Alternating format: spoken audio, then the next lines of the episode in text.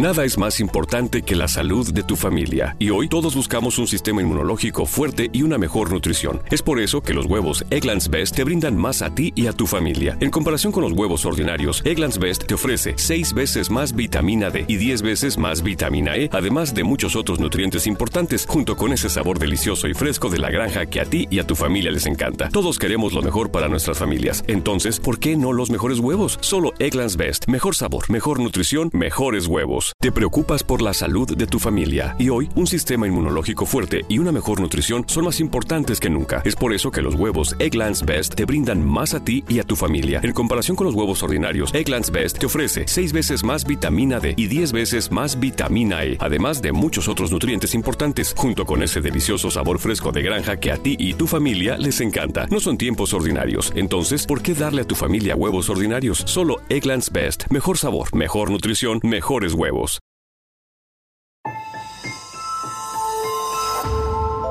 Durante años, se pensó que el Yeti vivía en los Himalayas.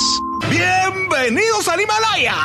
Hoy, después de una extensiva investigación, sabemos que no es así. El Yeti está en México. Y este es su espacio. Yo, check this out.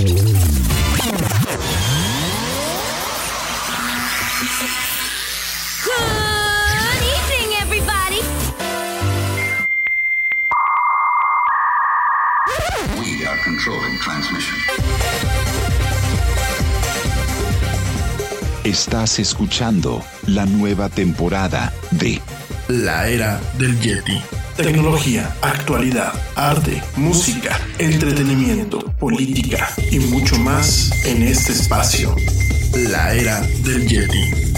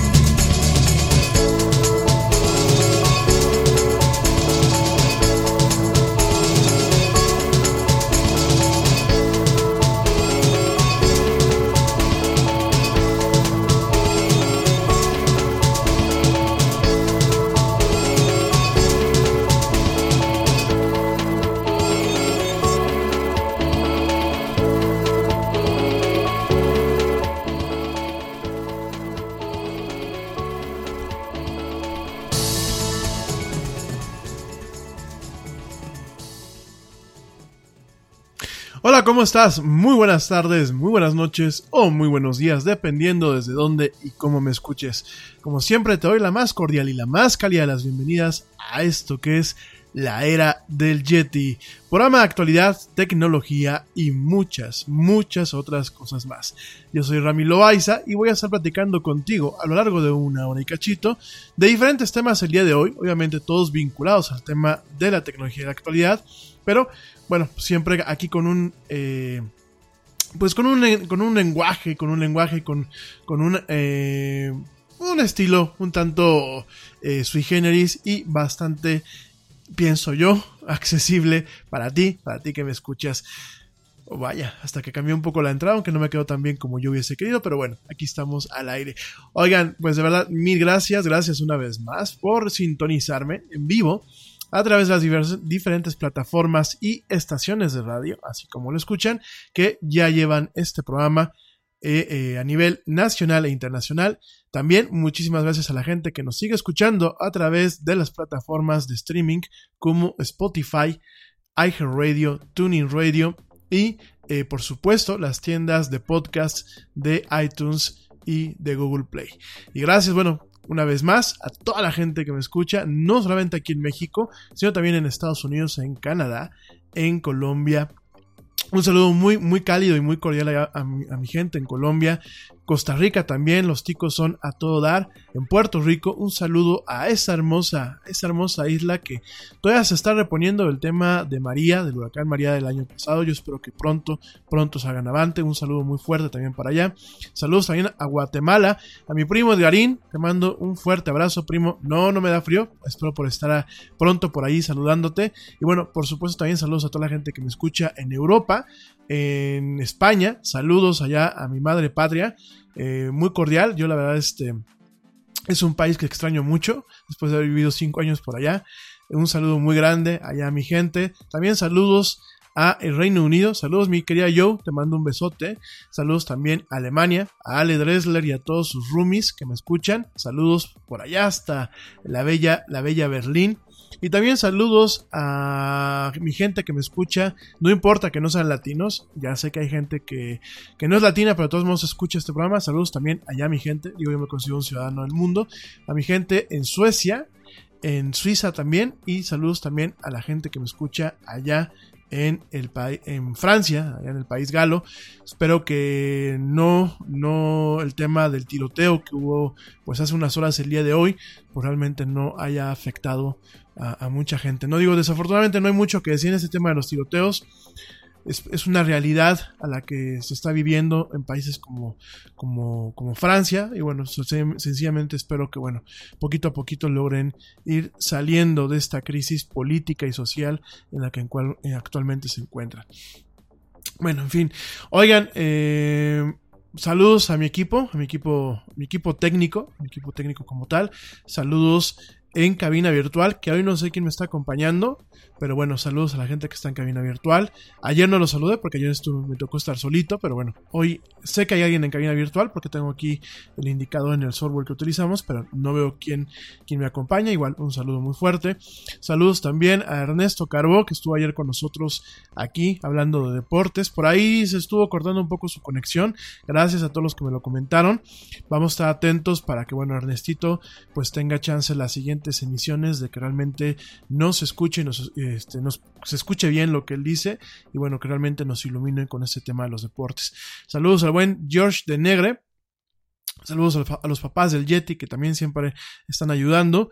Y por supuesto, saludos a la gente que ya me, ya me escucha cotidianamente. Que bueno, independientemente eh, de que me manda saludos una vez, es gente que me suele mandar saludos constantemente, que platica conmigo.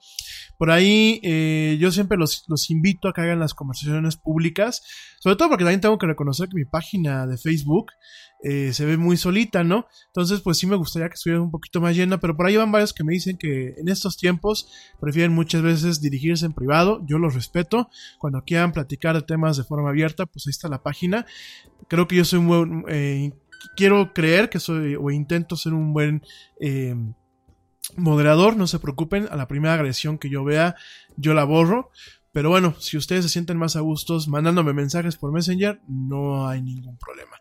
Eh, también saludos, bueno, pues a, a, Blanquita Chaya que luego se conecta, saludos a mi amigo Pablo Marín, saludos a este a Luis Enrique Urquiza, que está allá en España, saludos querido amigo, saludos también a Dani Flores, saludos a Lizzie Flowers, saludos también a eh, la Chelita Cuántica, a Ale Dresler que ya te saludé, saludos a mi amiga Bere Castel, este que seguramente andará muy, muy chambeador ahorita, pero saludos también por allá. Eh, saludos a Rebeca Huerta. Saludos a. Eh, espérenme que me están aquí mandando más mensajitos. Espérenme, espérenme, espérenme, para que no se me vayan, porque ya empiezo yo con los saludos y luego, luego me agarran aquí. Este. Espérenme, espérenme, espérenme. Saludos también. Bueno, y una vez pues, aprovecho para saludar a todo el mundo, porque ya veo que aquí tengo varios pendientillos. Saludos también a. Espérenme, espérenme, no se me desesperen. Espérenme. Espérenme, espérenme, espérenme, espérenme. Es que se me cerró la aplicación aquí en el teléfono, no la tengo aquí abierta en el este. Saludos. Eh... Dios, ¿por qué no me, no me carga la... Espérenme chicos, no se me desesperen. Eh... No se me desesperen, no se me desesperen. Espérenme tantitito. Oigan, se me fueron los mensajes. Espérenme, espérenme. Ahí voy, ahí voy. No se me, no se me desesperen, espérenme. Uh, saludos a Susi Flores Gasca. Perdón, era la que me hacía falta. Saludos también. Espérenme. Bueno, Susi no me mandó mensajes, pero sé que es la, alguien que nos escucha constantemente. Entonces yo una vez quise también aprovechar para saludar. Y paso rápido con, las, con los saludos y para contestar una pregunta que aquí alguien me hizo. Espérenme. Ay, el Rami con sus espapayes. Bueno, déjenme que cargue el, mientras viene aquí mi aplicación de Facebook y, voy mandando saludos. No se me sientan. Ayer eh, algunos de ustedes me mandaron mensajes porque al, al, final del día no, no terminé saludándolos. Lo que pasa es que andábamos como que muy cortitos de tiempo, pero hoy, hoy sí se saludo. Bueno, en general saludos a toda la gente que, que de verdad eh, me sigue escuchando y que aquí estamos. Oigan, me veo aquí unos mensajes. No, no nos acaba el Yeti, ¿eh? eh el Yeti se suspende, se suspende dos semanitas, las últimas dos semanitas de diciembre. Yo estoy contigo de regreso lunes, lunes 7 de enero del 2019 a las 7. Así que lunes 7 a las 7 del 2019, lunes 7 de enero, 7 de enero este, del 2019, a las 7 estoy de regreso contigo, 7 horario de México. La gente que me escucha en diferido, pues me puede seguir escuchando a partir de ese día lunes. Pero nos estamos nada más tomando unos días, ¿eh? no se cancela. El jueves es el último día del año, a lo mejor lo expresé mal. Jueves es el último día del año en el que salimos al aire, al aire en vivo, porque el podcast va a seguir ahí. Si ustedes quieren escuchar episodios anteriores, si ustedes quieren escuchar cosas que ya escucharon y que a lo mejor tienen ganas de volverlas a escuchar, van a estar ahí en todas las plataformas, no se toca ni un solo podcast. Es más, eh, probablemente termine subiendo algunos, algunos adicionales eh, de, la, de, la, primera mitad de la, de la, segunda, de la cuarta temporada. Y este, no sé por qué no me cargan los dichosos mensajes aquí en el, teléfono. Déjenme cargo aquí la, la aplicación en Facebook. Y este, pero el programa no, no se, este, no se cancela, no se me asusten. Aquí seguimos, no hay ningún raje y aquí seguimos con ustedes. Eh, bueno, en lo que me cargan aquí los mensajes, ¿de qué vamos a hablar hoy? Bueno, inteligencia artificial. Yo sé que el, tema de la inteligencia artificial lo hemos tratado eh, en diferentes ocasiones, pero van varios de ustedes que directamente me dicen, oye, eh, ¿Por qué? Eh, ¿Qué es inteligencia artificial como tal? ¿O qué, qué podemos entender como inteligencia artificial? ¿no? Entonces, íbamos a hablar de este neurocientífico. Si nos da tiempo lo hablamos el día de hoy, si no lo hablamos el día de mañana. Pero eh, mucha gente me dice, explícanos realmente qué es una inteligencia artificial. Hay gente que me dice, oye, ¿podemos considerar lo que es un asistente digital como Alexa o como directamente eh, Siri, como una inteligencia artificial. No, vamos a hacer ahí un parteaguas. Eh, machine Learning, este aprendizaje de máquinas, inteligencias artificiales, es lo mismo. Es algo, eh, una cosa compone a la otra, pero realmente no es lo mismo el aprendizaje de máquinas, lo que es el machine learning, pues es un paso, es un paso para poder llegar a un tema de, de inteligencia artificial en algún momento. Vamos a estar platicando de, de este tema pues en, en un grueso, como para dejar un, un precedente, como para dejar una base. Aquellos que por ahí tengan la duda, igual váyanme mandando preguntas, voy contestándoselas en, eh, en tiempo real a este tema. Eh, también vamos a estar platicando de leyes, vamos a estar platicando de ciertas leyes. Eh, por aquí ya me dice mi amigo George, martes de Chilaquil, sí, es el martes de, Chica- de Chilaquil. Fíjense que hace unas semanas estábamos con este jueguito del manejo de los de comida mexicana en los, en los nombres de los, de los días. Pero bueno, a nivel mercadológico y de publicidad directamente en lo que son principalmente las plataformas como Spotify y como lo es iTunes, luego nos cortaba parte de lo que era el mensaje y la gente no entendía, ¿no? Y me, me decían, por aquí me llegaban dos o tres mensajes que me decían, es que no hablaste nada de los chilaquiles, ¿no? Entonces, bien, para quitarnos un poquito de, confusiones, mantenemos el formato que estábamos manteniendo, que es el nombre del programa. Digo, aunque ustedes se suscriben, se suscriben a un show, me ha tocado ver que en ocasiones no aparece directamente el nombre del show. Entonces es el nombre del programa, la fecha y bueno, el título que, de lo que va a ser. Pero saludos, mi querido este, George. Ofi- eh, eh, ahora sí que extraoficialmente aquí en, en este programa, pues sí, es el martes de Chilaquil en esto, que es la del Yeti. Y vamos a estar platicando el tema de inteligencia artificial. Y hoy vamos a platicar el tema de las leyes, este- estas dos leyes que ayer no pudimos platicar ya al final. Eh, principalmente la ley que se está pasando en Australia, esta ley que busca tronar con toda la inscripción, eh, no solamente en ese país, en esa isla, sino, bueno, en esa isla que es continente también, sino también a nivel mundial, ¿no? Porque, bueno, te voy a platicar hoy por qué y cuáles son sus posibles eh, ramificaciones y efectos a nivel global si es que esta ley se termina implementando y pasando eh, a toda su fuerza allá en el Parlamento australiano, ¿no? También te voy a platicar de esta otra ley, la ley de la acta en contra del fraude eh, electrónico y de, computadoras, este, bueno, abuso, acta de fraude contra el fraude y abuso eh, de computadoras en Estados Unidos, una ley que ya tiene más de treinta y tantos años de edad, esta ley, es una ley que, bueno, pues ya ha perdido como que un cierto punch, que no está actualizada, y te voy a platicar esta ley, eh, independientemente de la gente que me escucha en Estados Unidos, te platico esta ley porque volvemos a lo mismo, ¿no? Estamos viendo gobiernos y sobre todo en este caso pues es un tanto ridículo porque el gobierno que de alguna forma creó el internet y que de alguna forma impulsó lo que es la infraestructura de internet hoy en día como la conocemos pues es el gobierno americano, ¿no? Y al momento de no tener una ley que realmente sea justa y que logre de alguna forma castigar de forma adecuada a la gente que la viola, pues directamente nos pone a pensar, ¿no? Sobre todo nos pone a pensar, uno, en qué podemos esperar los demás países y dos, nos pone a pensar esta cifra muy aparatosa en el caso de Estados Unidos en donde más del 50% de crímenes electrónicos no son castigados. Son perseguidos pero no son castigados porque nunca encuentran pues de alguna forma los culpables, ¿no? Entonces vamos a estar platicando esos temas. Obviamente habrá que hacer aquí una pequeña y breve interpolación en países de América Latina. Realmente no se encuentran con leyes adecuadas. El país que dentro de lo que cabe en algunas circunstancias lleva un poquito más la vanguardia en esos temas son eh, Colombia. Colombia tiene por ahí un par de leyes muy interesantes. Sin embargo, bueno, al final del día volvemos a lo mismo, ¿no? No es tanto tener las leyes, sino que no se cuentan con los procedimientos ni la infraestructura para poder atrapar a los culpables y al final del día castigarlos, ¿no? Entonces vamos a estar platicando de estos temas el día de hoy.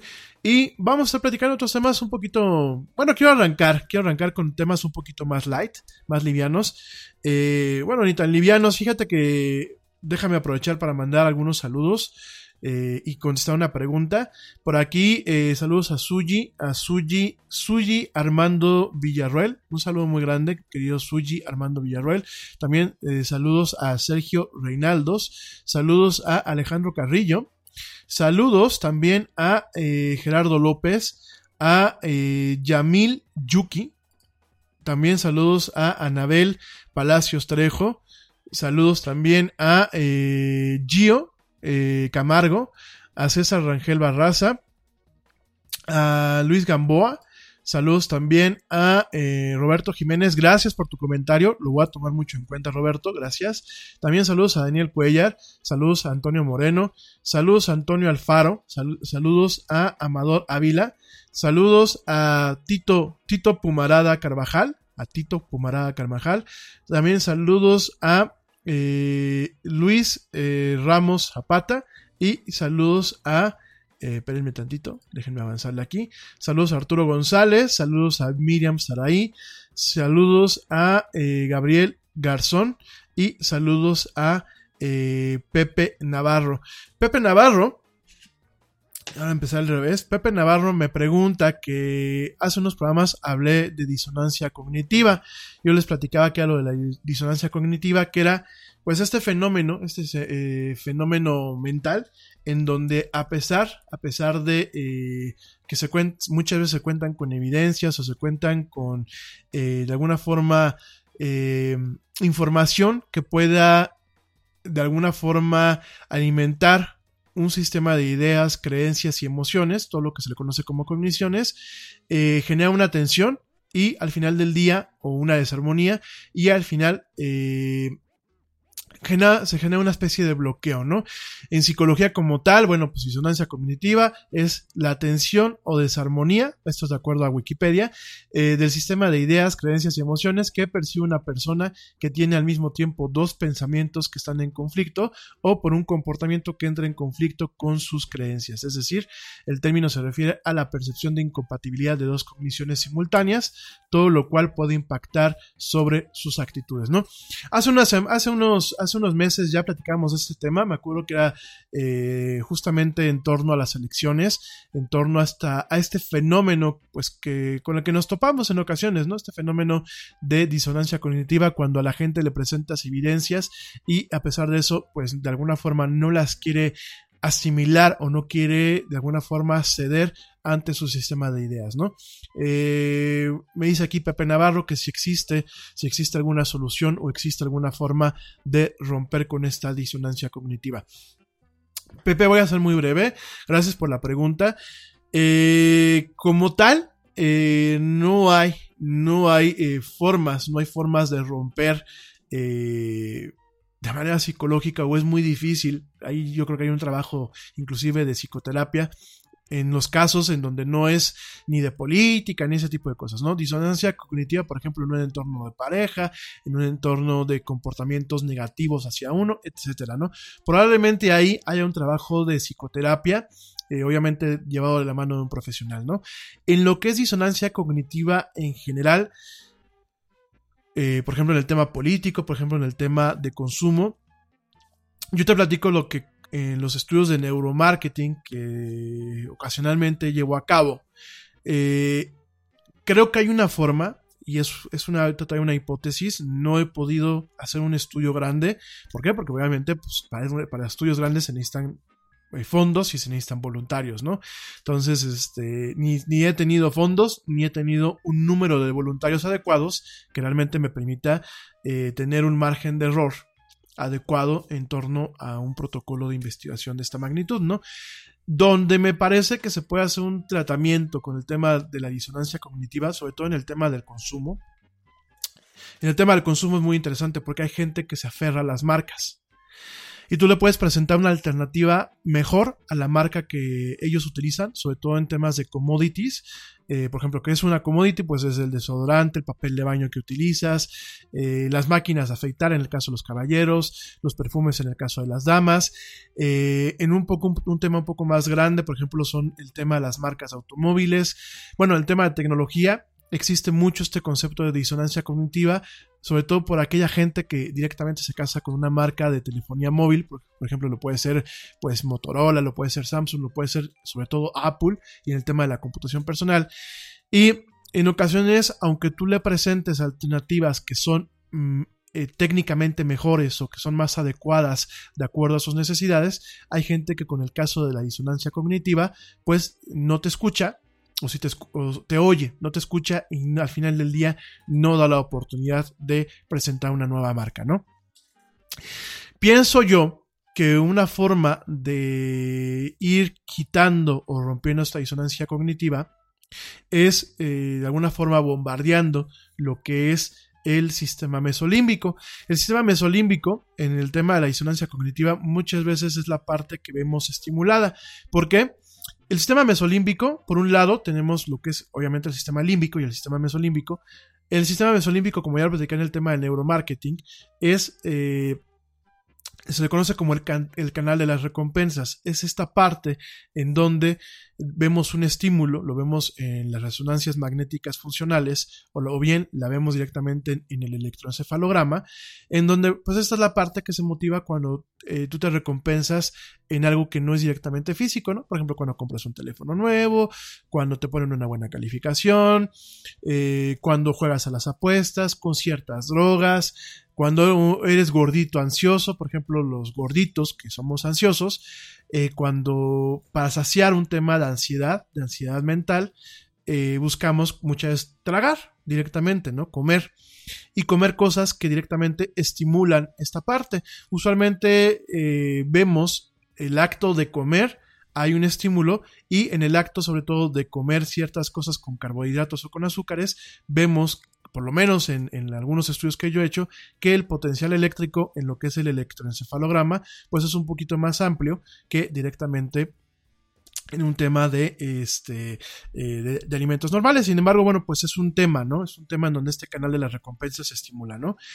En el tema de opiniones y de opiniones muy intrínsecas o de opiniones que tienen una carga emocional, como lo puede ser una, la toma de una decisión de compras y generar un patrón un patrón psicológico para soportar y justificarte esta compra a ti mismo, o en el caso, por ejemplo, de la política, estos temas en donde tú buscas justificarte la decisión que, que tomas en el aspecto político, todo esto se, se genera, o bueno, tiene, eh, no se genera, alcanzamos a notar el potencial de funcionamiento eléctrico en lo que es el, el, cerebro directamente en aquellos potenciales, en el caso del electroencefalograma o en algunos casos en las resonancias magnéticas funcionales, vemos que se estimula parte de lo que es el sistema límbico, parte de lo que es la amígdala, parte, la parte en donde directamente recae el tema del sentimiento, ¿no?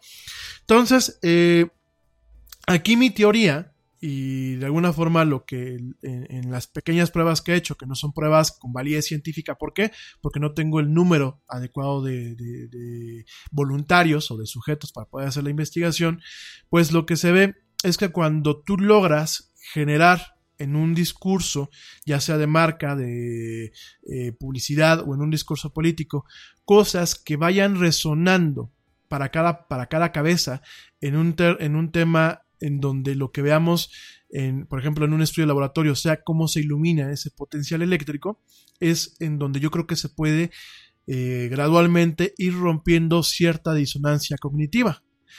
Eh, obviamente, pues es, en mi teoría, es obviamente exponer a estas personas a un estímulo de forma repetida eh, no solamente una vez decirles y tratarles de llegar por ese lado, sino exponerlas al mismo estímulo de forma muy repetida.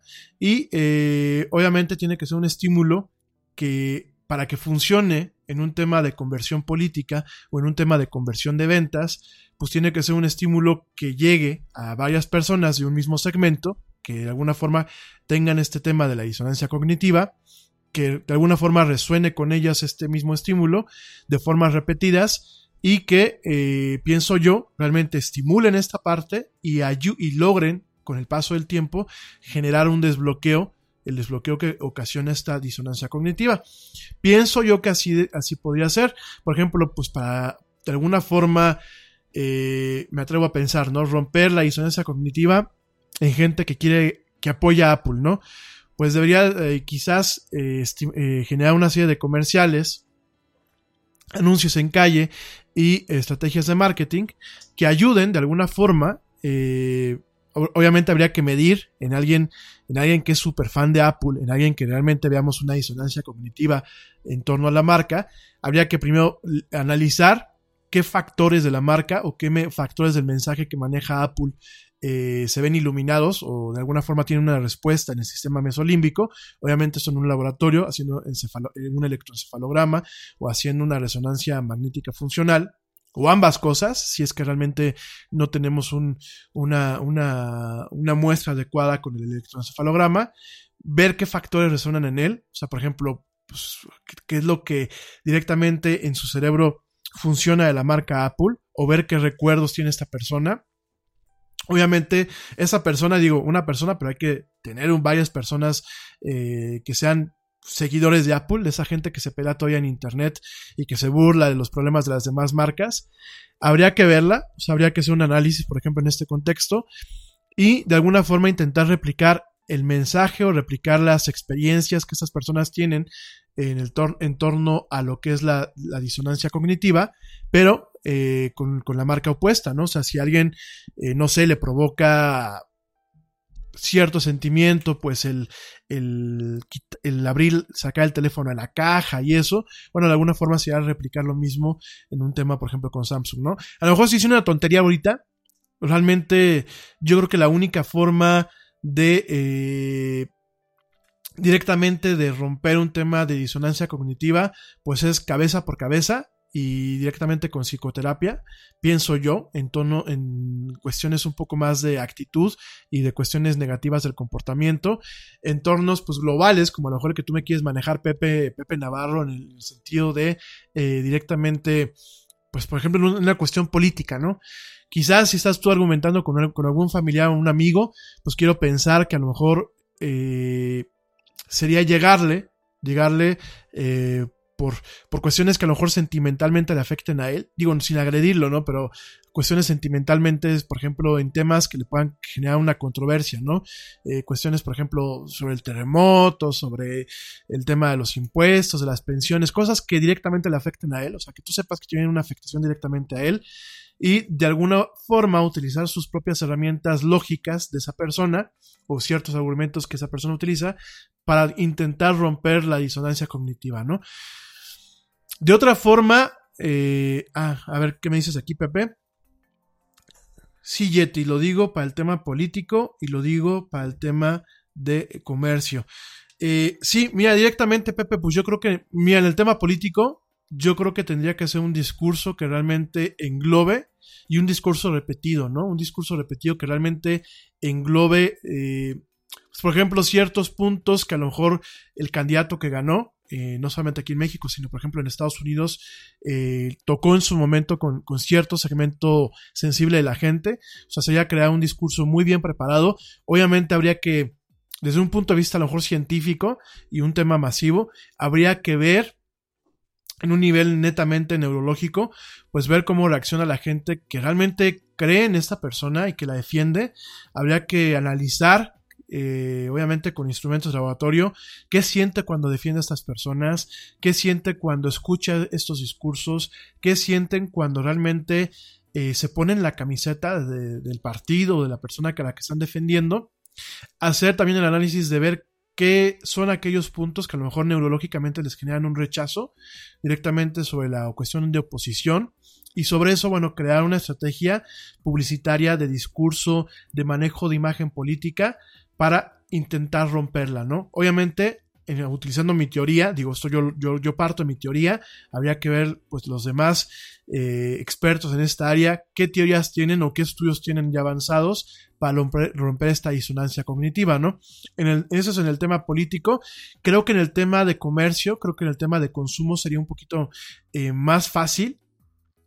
Obviamente presentando alternativas que de alguna forma emulen emulen la, eh, de alguna forma las respuestas que tienen a nivel inconsciente las personas en torno pues a una marca, ¿no? Si por ejemplo en el papel de baño la gente compra... Nada es más importante que la salud de tu familia y hoy todos buscamos un sistema inmunológico fuerte y una mejor nutrición. Es por eso que los huevos Egglands Best te brindan más a ti y a tu familia. En comparación con los huevos ordinarios, Egglands Best te ofrece 6 veces más vitamina D y 10 veces más vitamina E, además de muchos otros nutrientes importantes, junto con ese sabor delicioso y fresco de la granja que a ti y a tu familia les encanta. Todos queremos lo mejor para nuestras familias. Entonces, ¿por qué no los mejores huevos? Solo Egglands Best. Mejor sabor, mejor nutrición, mejores huevos. Te preocupas por la salud de tu familia y hoy un sistema inmunológico fuerte y una mejor nutrición son más importantes que nunca. Es por eso que los huevos Egglands Best te brindan más a ti y a tu familia. En comparación con los huevos ordinarios, Egglands Best te ofrece 6 veces más vitamina D y 10 veces más vitamina E, además de muchos otros nutrientes importantes, junto con ese delicioso sabor fresco de granja que a ti y tu familia les encanta. No son tiempos ordinarios, entonces, ¿por qué darle a tu familia huevos ordinarios? Solo Egglands Best. Mejor sabor, mejor nutrición, mejores huevos. A pétalo, porque le gusta cómo huele el pétalo,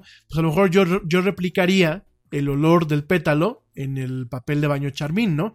Entonces, de alguna forma creo que serían las, las técnicas. Obviamente, te digo, yo en, lo, en mi, mi, conocimiento me hace falta un poco más de, de investigación en esta área. Ojalá que el año que viene, pues, este, el negocio provea para poder eh, llevar a cabo ese tipo de investigaciones y bueno, generar una serie de, de, herramientas que obviamente serían para cada, para cada caso en específico. Yo creo que obviamente no puedes romper la disonancia cognitiva de un seguidor de Trump de la misma forma en la que la puedes romper a lo mejor de un seguidor del señor Andrés Manuel, ¿no? Creo que son técnicas muy diferentes, creo que los mercados son diferentes, creo que las culturas son diferentes, a pesar de que se parecen, pues obviamente eh, la metodología, la técnica, el mensaje debería ser diferente, ¿no? Pero quizás, quizás sí exista la forma y bueno, pues sería cuestión nada más de tener un estudio adecuado, eh, de comprobar si mi teoría es la, adecuada en, en, los, en el poco número de, de, de, estudios que he hecho, y digo parte de esto, pues también ha sido con mi propia cabeza, creo que sí se puede llegar a cambiar ciertas actitudes y comportamientos, de alguna forma replicando este feeling, por ejemplo, para el tema, para el, para el tema de la bajada de peso, ¿no? En casos como el mío, por lo menos conmigo, que ya, ya hice yo la prueba conmigo mismo, pues encontré que ciertos videojuegos, en ciertos momentos, ayudan a satisfacer mi necesidad de irme, por ejemplo, a tragar un gansito, este, obviamente un gansito, un pay de nuez o las cosas que me engordan en el momento en que yo estoy ansioso, ¿no? Esto yo lo hice conmigo mismo. Obviamente cada cabeza es un mundo y aquí el reto sería generar, por ejemplo, bajo para algunas cuestiones, pues un mensaje que un mensaje le funcione no a dos cabezas, ¿no? Sino le funcionen a 100 o a 1000. Yo creo que ese es el reto y ese es el reto del neuromarketing, ¿no? Obviamente no es un tema de manipulación, obviamente pues a lo mejor a mí me funcionó, tengo el sesgo porque a mí me funcionó porque yo estaba investigando, eh, experimentando conmigo mismo, pero a lo mejor funciona también en general un poco más global, ¿no? Obviamente creo que por ahí puede, podría haber un tema, ¿no? Eh, estimular de la misma forma eh, que se estimulan actualmente el sistema mesolímbico y límbico de estas personas, obviamente con el mensaje en sentido contrario, ¿no? Eh, si la gente tiene una respuesta emocional al apoyar, por ejemplo, al señor Trump o al señor Peje, pues de alguna forma buscar replicar esa respuesta emocional cuando apoyen, pues, por ejemplo, a la oposición, ¿no? Creo que hay formas, obviamente hay que trabajarlas y seguramente a lo mejor ya habrán colegas que, que van a la delantera de esto y si no los hay, bueno, pues obviamente habrá que, seguir investigando. ¿no? Obviamente todo esto cuesta dinero, cuesta mucho esfuerzo, cuesta un tema de rigidez científica para evitar sesgos, para evitar que digan, no, pues es que de los 10 que invitó el Yeti, que son cuadernos suyos, pues como los 10 piensan igual que él, pues obviamente hay un sesgo, ¿no? No aquí es un tema netamente anonim anonimizado. Obviamente la gente ya no se presta para voluntario fácilmente para los focus groups, ni se presta fácilmente para el tema de hacer este tipo de investigaciones que son un poquito invasivas, porque hay que conectar a equipos de, de electroencefalogramas. Obviamente, pues hay que fondear la investigación, hay que tener un incentivo para que la gente se anime. Lo que yo hago es, por ejemplo, pues siempre se regala una tarjeta de regalo como mínimo, una tarjeta de regalo para Amazon, para iTunes, para etc. Pero son, son estudios que llevan mucho tiempo, llevan mucha rigidez, llevan mucho cuidado. Cualquier detalle que tú hagas mal en, el, en, la preparación del estudio, desde la preparación de la investigación hasta la ejecución, pues puede afectar este sesgo.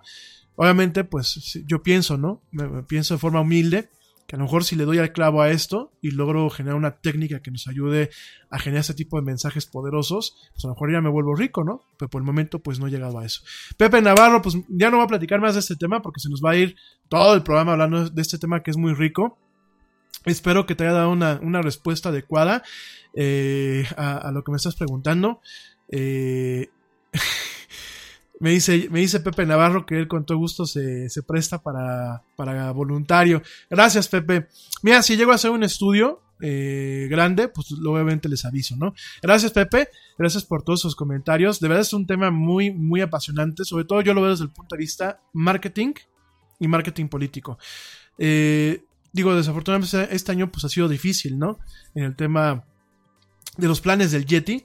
Pero bueno, espero que el año que viene eh, haya posibilidades de, llevar a cabo esto, ¿no? Y si no, si no puedo hacerlo yo por mi lado, pues ojalá que una, una empresa, digo, ya me estoy haciendo aquí la llorona, ¿no? A ver si alguien me pela y, me fondea, ¿no? Pero ojalá que alguien me patrocine un, un proyecto de esta envergadura porque yo, yo creo que sí se puede romper la disonancia cognitiva, pero no con palabras, ¿eh? no con palabras de, y con buenos motivos, sino realmente generando mensajes y experiencias que de alguna forma pues apoyarnos en el sistema mesolímbico, que es el sistema de las recompensas, y en el sistema límbico, que viene un tema de las emociones ahí, apoyarnos en estos dos sistemas, pues de alguna forma lograr romper con ella, ¿no? Pero bueno, esa es mi teoría y eso es lo que yo me atrevo a decir. Ante lo que tú me preguntas como tal y buscando, pues yo creo que solamente para cada persona a nivel individual la psicoterapia y directamente en lo que acabo aquí de leer sobre disonancia cognitiva, pues no, hay, no veo que haya gente que haya dado al clavo para romperla en un entorno masivo como lo es eh, no comercio, este Pepe, sino eh, consumo y eh, política. Bueno, oigan, es una cosa, pues ya saludos a todo el mundo que me manda mensajes. Gracias, Pepe. Les digo que, les digo que me manden las preguntas y yo con todo gusto a lo mejor le, dedico una hora, capsulitas de una hora pequeña a contestarlas, ¿no? Porque bueno, pues ahorita ya se nos fue aquí un ratito platicando. Y eh, antes de empezar con los temas también, por aquí me preguntan de la serie que recomendé eh, directamente este fin de semana en la página de la era del Yeti, esta serie de Hero Mask. Hero Mask es una producción de Estudio Pierrot, que bueno, pues es un estudio de animación japonés. Este estudio Pierrot no es nuevo, es un estudio que se formó en 1979 por empleados de, eh, bueno, empleados en aquel entonces de lo que, de lo que es Tatsunoko eh, Production y Music Production. Son empleados que salieron de ahí y fundaron Pierrot, Estudio Pierrot es una, un estudio que está ubicado en, el, en la prefectura de, eh, bueno, no, en el distrito de Mitaka, en Tokio. Y Pierrot ha producido eh, animes como Bleach, como Naruto, que bueno, yo sé que aquí hay muchos fans de Naruto, como Yu Yu Hakusho, que también sé que hay varios fans de, de Yu Yu Hakusho, de Tokyo Ghoul, Belzebub, Great Teacher, Onizuka, entre otros tantos, ¿no? Eh, directamente, pues esos son eh, algunos de los animes. Y este anime es este. Está, es un anime producido por Studio Pierrot para Netflix. Es una, una, producción original de Netflix, en este sentido que se ponen las etiquetas. Eh, es un anime muy interesante. A mí en lo personal el estilo de animación no me gusta, ni el diseño de los personajes me gusta. Me parecen muy ojones, me parece que eh, este estilo de animación que de alguna forma intenta emular o de alguna, de alguna forma intenta ser un estilo un tanto caucásico europeo, porque bueno, la historia de Hero Mask directamente se da en lo que es este Reino Unido. Yo pienso que en una ciudad de en la ciudad de Londres, en un tema un poco futurista. Sin embargo, bueno, la trama está bien me parece que la trama está interesante, si bien es un poquito lenta. Lo que están pasando ahorita en Netflix son eh, la primera temporada, la primera parte, son solamente ahorita 15 capítulos. Probablemente va a haber una, una segunda parte para el año que viene de esta primera temporada. Eh, fíjate, bueno, originalmente eh, bueno, no, esta serie siempre fue planeada para Netflix, es lo que estoy leyendo aquí en la información. Esta eh, serie está dirigida por Hiroyasu Aoki, se estrenó el 3 de diciembre y sí, sí, efectivamente eh, son dos partes. La primera parte se está eh, transmitiendo ahorita directamente en Netflix.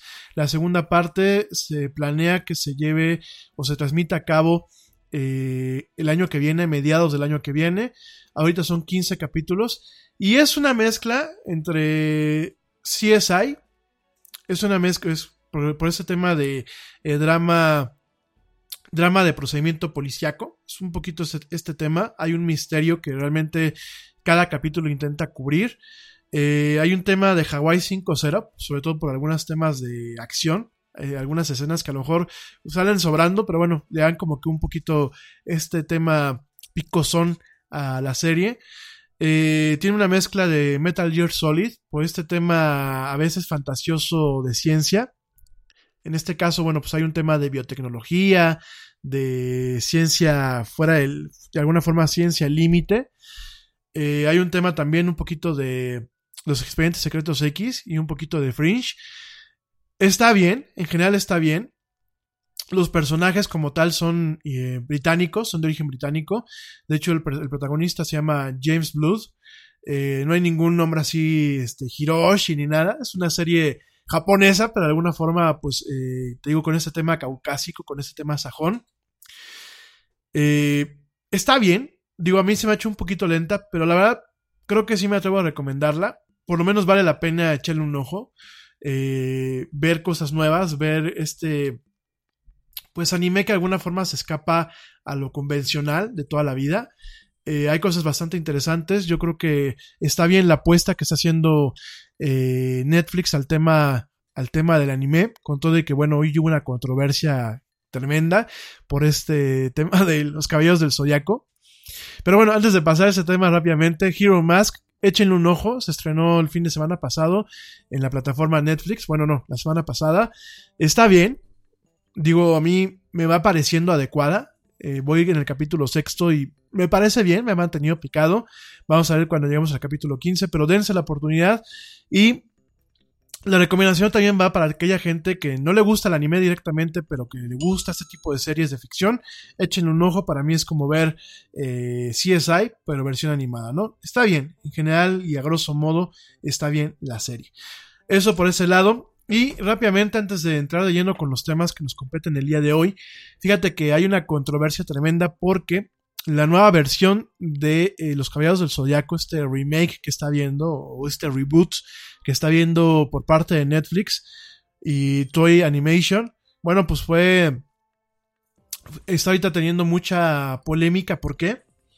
Directamente porque eh, el personaje de Andrómeda este personaje que se llama eh, Sean. Sean, el personaje que es este. Pues Andrómeda, ¿no? Digo, ya a mí se me olvidan los, los personajes como tal. Yo nada más me acuerdo que era Sean, ¿no? Y que era. y que era un. Era un personaje.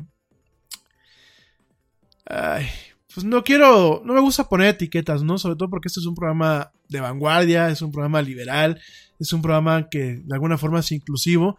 Pero vamos a reconocerlo, ¿no? El personaje de Andrómeda, del caballero de Andrómeda, pues era un personaje un poco pues, medio afeminado, ¿no? No sé ustedes qué piensan.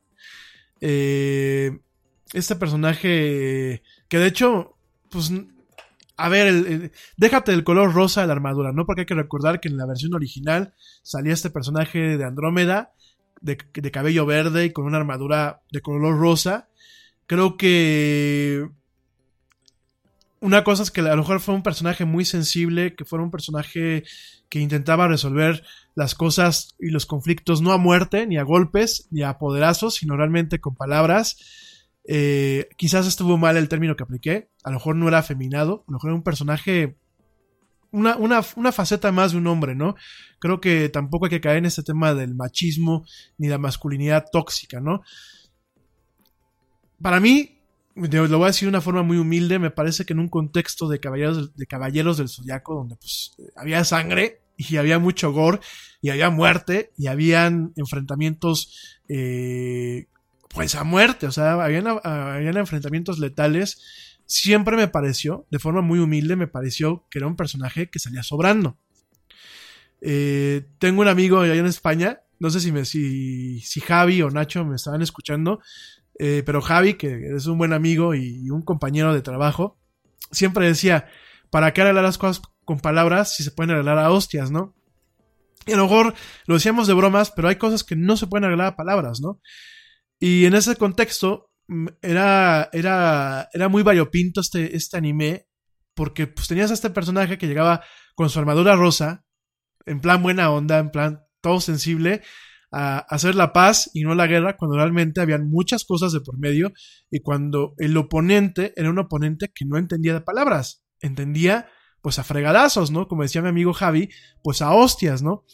Entonces me parece eh, que el personaje, a mí lo personal, me parece que salía sobrando.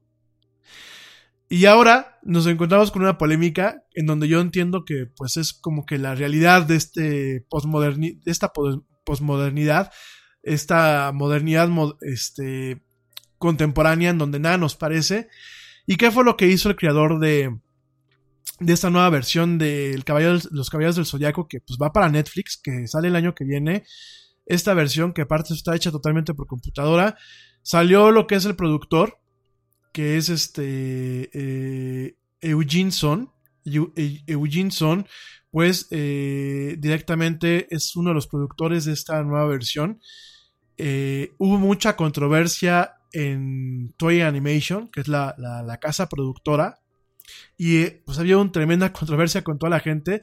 Pero directamente el, el personaje de Andrómeda, este personaje de Sean de Andrómeda, ¿qué pasa? No va a ser hombre, como en la versión original, sino va a ser mujer, ¿no? Y aquí directamente Eugene Son, en su Twitter, él dice, yo estoy haciendo este cambio porque me parece que es un tema de inclusividad.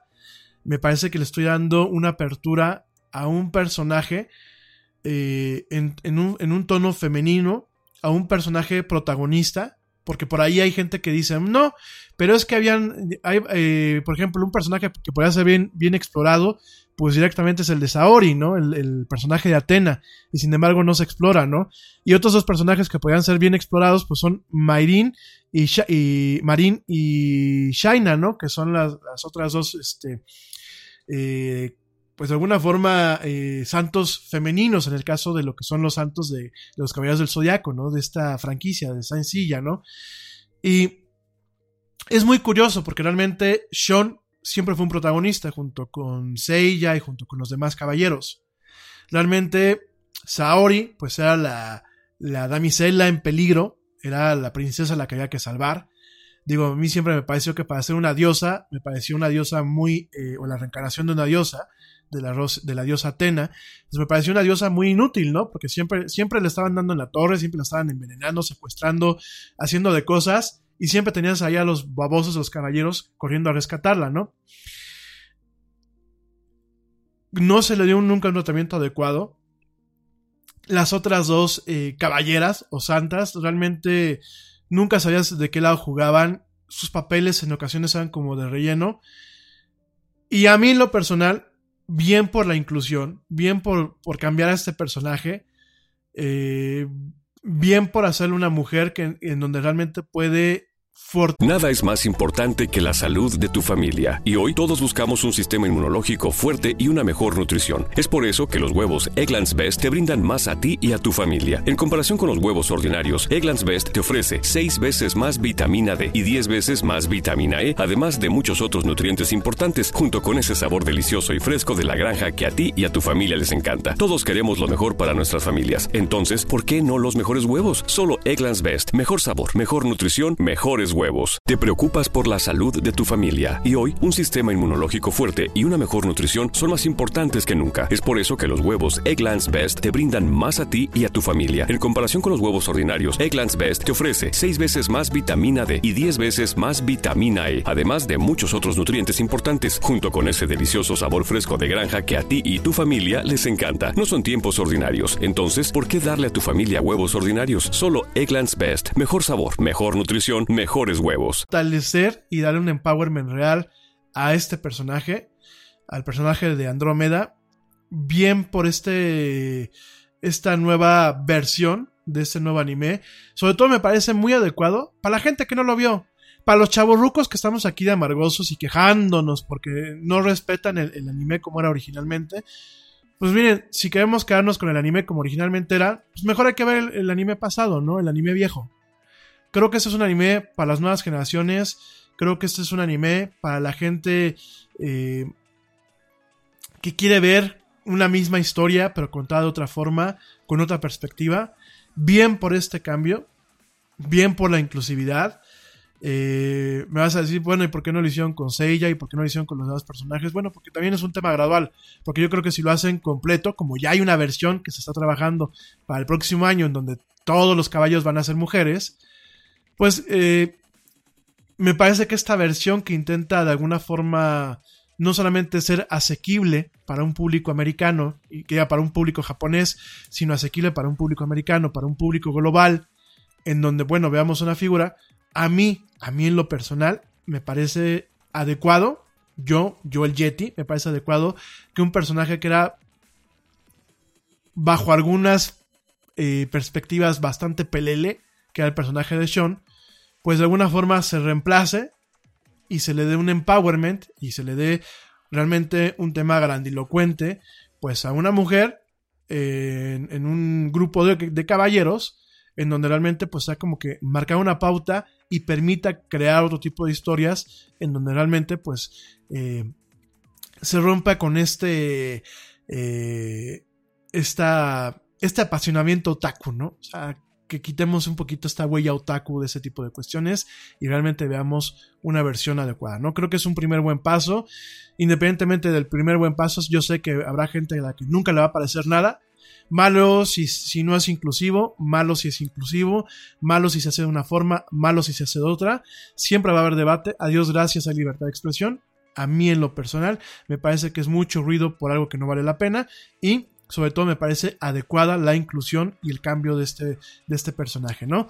Digo, independientemente, pues no adelantemos vísperas, habrá que ver realmente cómo queda este anime y habrá que ver a quienes les gusta y a quienes no les gusta, ¿no? Porque últimamente me he dado las sorpresas en donde vemos a críticos que dicen es una porquería y a la gente le gusta. Y mientras a la gente le gusta, da igual si al crítico le gusta o no le gusta. ¿Saben? Por ahí el otro día estábamos viendo una película aquí en casa que la están pasando en la televisión de paga que se llama The Identical. Que The Identical es como una pequeña historia. Eh, eh, de alguna forma es como, como una fábula, una fábula o un relato dulce eh, de alguna forma que parte de la vida de Elvis Presley. No se habla de Elvis Presley ni se, ni se platica de Elvis Presley como tal, pero de alguna forma pues es una alegoría a la vida de Elvis Presley, ¿no? Y es una historia, a mí, que yo soy a veces un ácido y que soy peor que el Grinch y que el Shrek juntos, es una historia que a mí me gustó.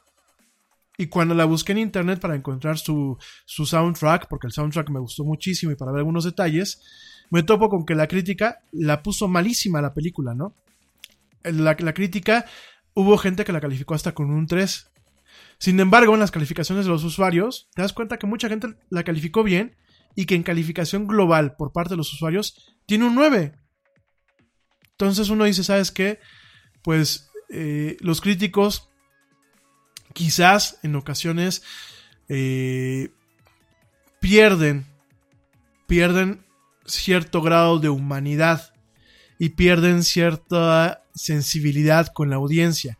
El crítico deja muchas veces de audiencia, ¿no? Va a ver una película o, va a ver una obra de teatro o va, va, a ver algo ya con la, con la, con la espada desenvainada, ¿no? Con el, con, eh, con la espada y con la torcha y con el trinchete eh, listos, ¿no? Realmente van a hacer un trabajo de destroy, o sea, van a ser destroyers, ¿no? Ahí en España hay un crítico muy famoso que es el señor Méndez Leite, que realmente es un destroyer, es alguien que ve algo y, ya trae prácticamente la pluma para empezar a, criticarlo negativamente, ¿no? Aquí y en todas partes hay ese tipo de personas. Yo mismo en sus momentos me, me, topo con esta cuestión, ¿no? En donde ya, ya veo algo que no me parece y automáticamente descalifico, ¿no? Nada más que yo no soy la audiencia. Y la audiencia puede ser más brillante que yo, a lo mejor no tener los mismos conocimientos que yo, pero sí la mejor capacidad de abstraer un, contenido y sobre todo la mejor capacidad para disfrutarlo. Entonces, mientras que uno va de amargoso a sentarse a ver una película y empiezas a criticar que si la iluminación, que si el cuadro, que si la banda sonora, que si el doblaje, que si esto, que si aquello, la gente muchas veces solamente ve por entretenerse. Y a veces tiene mucho más mérito alguien que genuinamente se entretiene y que dice, a mí me gustó la película, a alguien que con un cierto dejo de amargura en ocasiones, o con la frialdad que te da la técnica en ocasiones, pues nomás llegues a destruir algo por afán de destruirlo, ¿no? Yo creo, y lo digo también desde la parte que me corresponde, creo que la crítica contemporánea no los rucos que ya están escribiendo, ni la gente amargada que no pudo ser director de cine y que está escribiendo críticas en las revistas. Yo creo que la gente que viene detrás de ellos debe de tener una sensibilidad.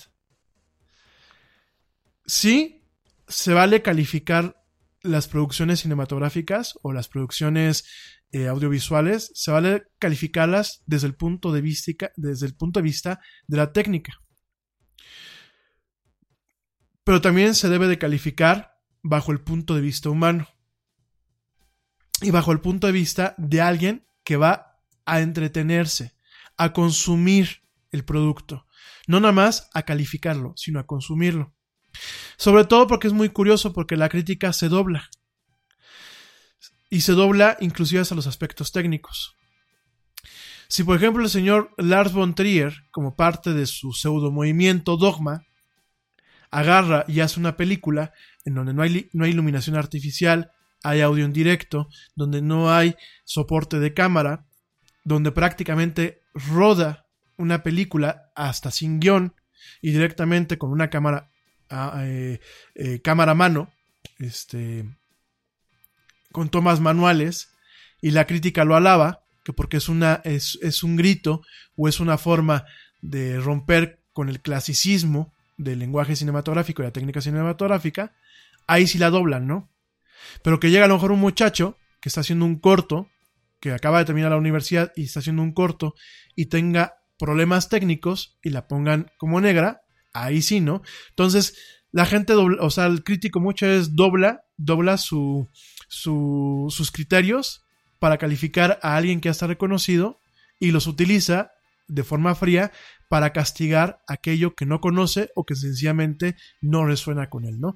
Entonces, yo creo que la gente que venga atrás de nosotros tendrá que hacer un mejor trabajo porque me queda claro que la crítica hoy en día está sobrevalorada y realmente no está haciendo un trabajo adecuado en torno a guiar, porque últimamente la crítica es guiar a la audiencia para que no malgaste su tiempo, no malgaste su dinero, ¿no? Y me queda claro que no está dando una guía adecuada, porque si la audiencia, la calificación de la audiencia es un 9 y la de un crítico es la de un 3, ¿a quién le haces caso? ¿A la del crítico o a la audiencia? Pero bueno, en fin, oigan, me voy, pero volando a un corte, Van a decir, ay, mugroso Jet, y te echaste una hora de programa hablando de otros temas. Regresando hablamos de las leyes, rapidísimo, esas son leyes que quedamos de platicar el día de ayer, y hablamos de inteligencia artificial para terminar el programa. No te vayas, ya regreso, te recuerdo nuestras redes sociales, facebook.com, diagonal, la era del Yeti, Twitter, arroba el Yeti oficial, Instagram, arroba la era del Yeti, y ya estamos, ya estamos contigo en YouTube, buscándonos como la era del Yeti. No te vayas, hablamos regresando de leyes, tecnología e inteligencia artificial en esto que es la era del Yeti.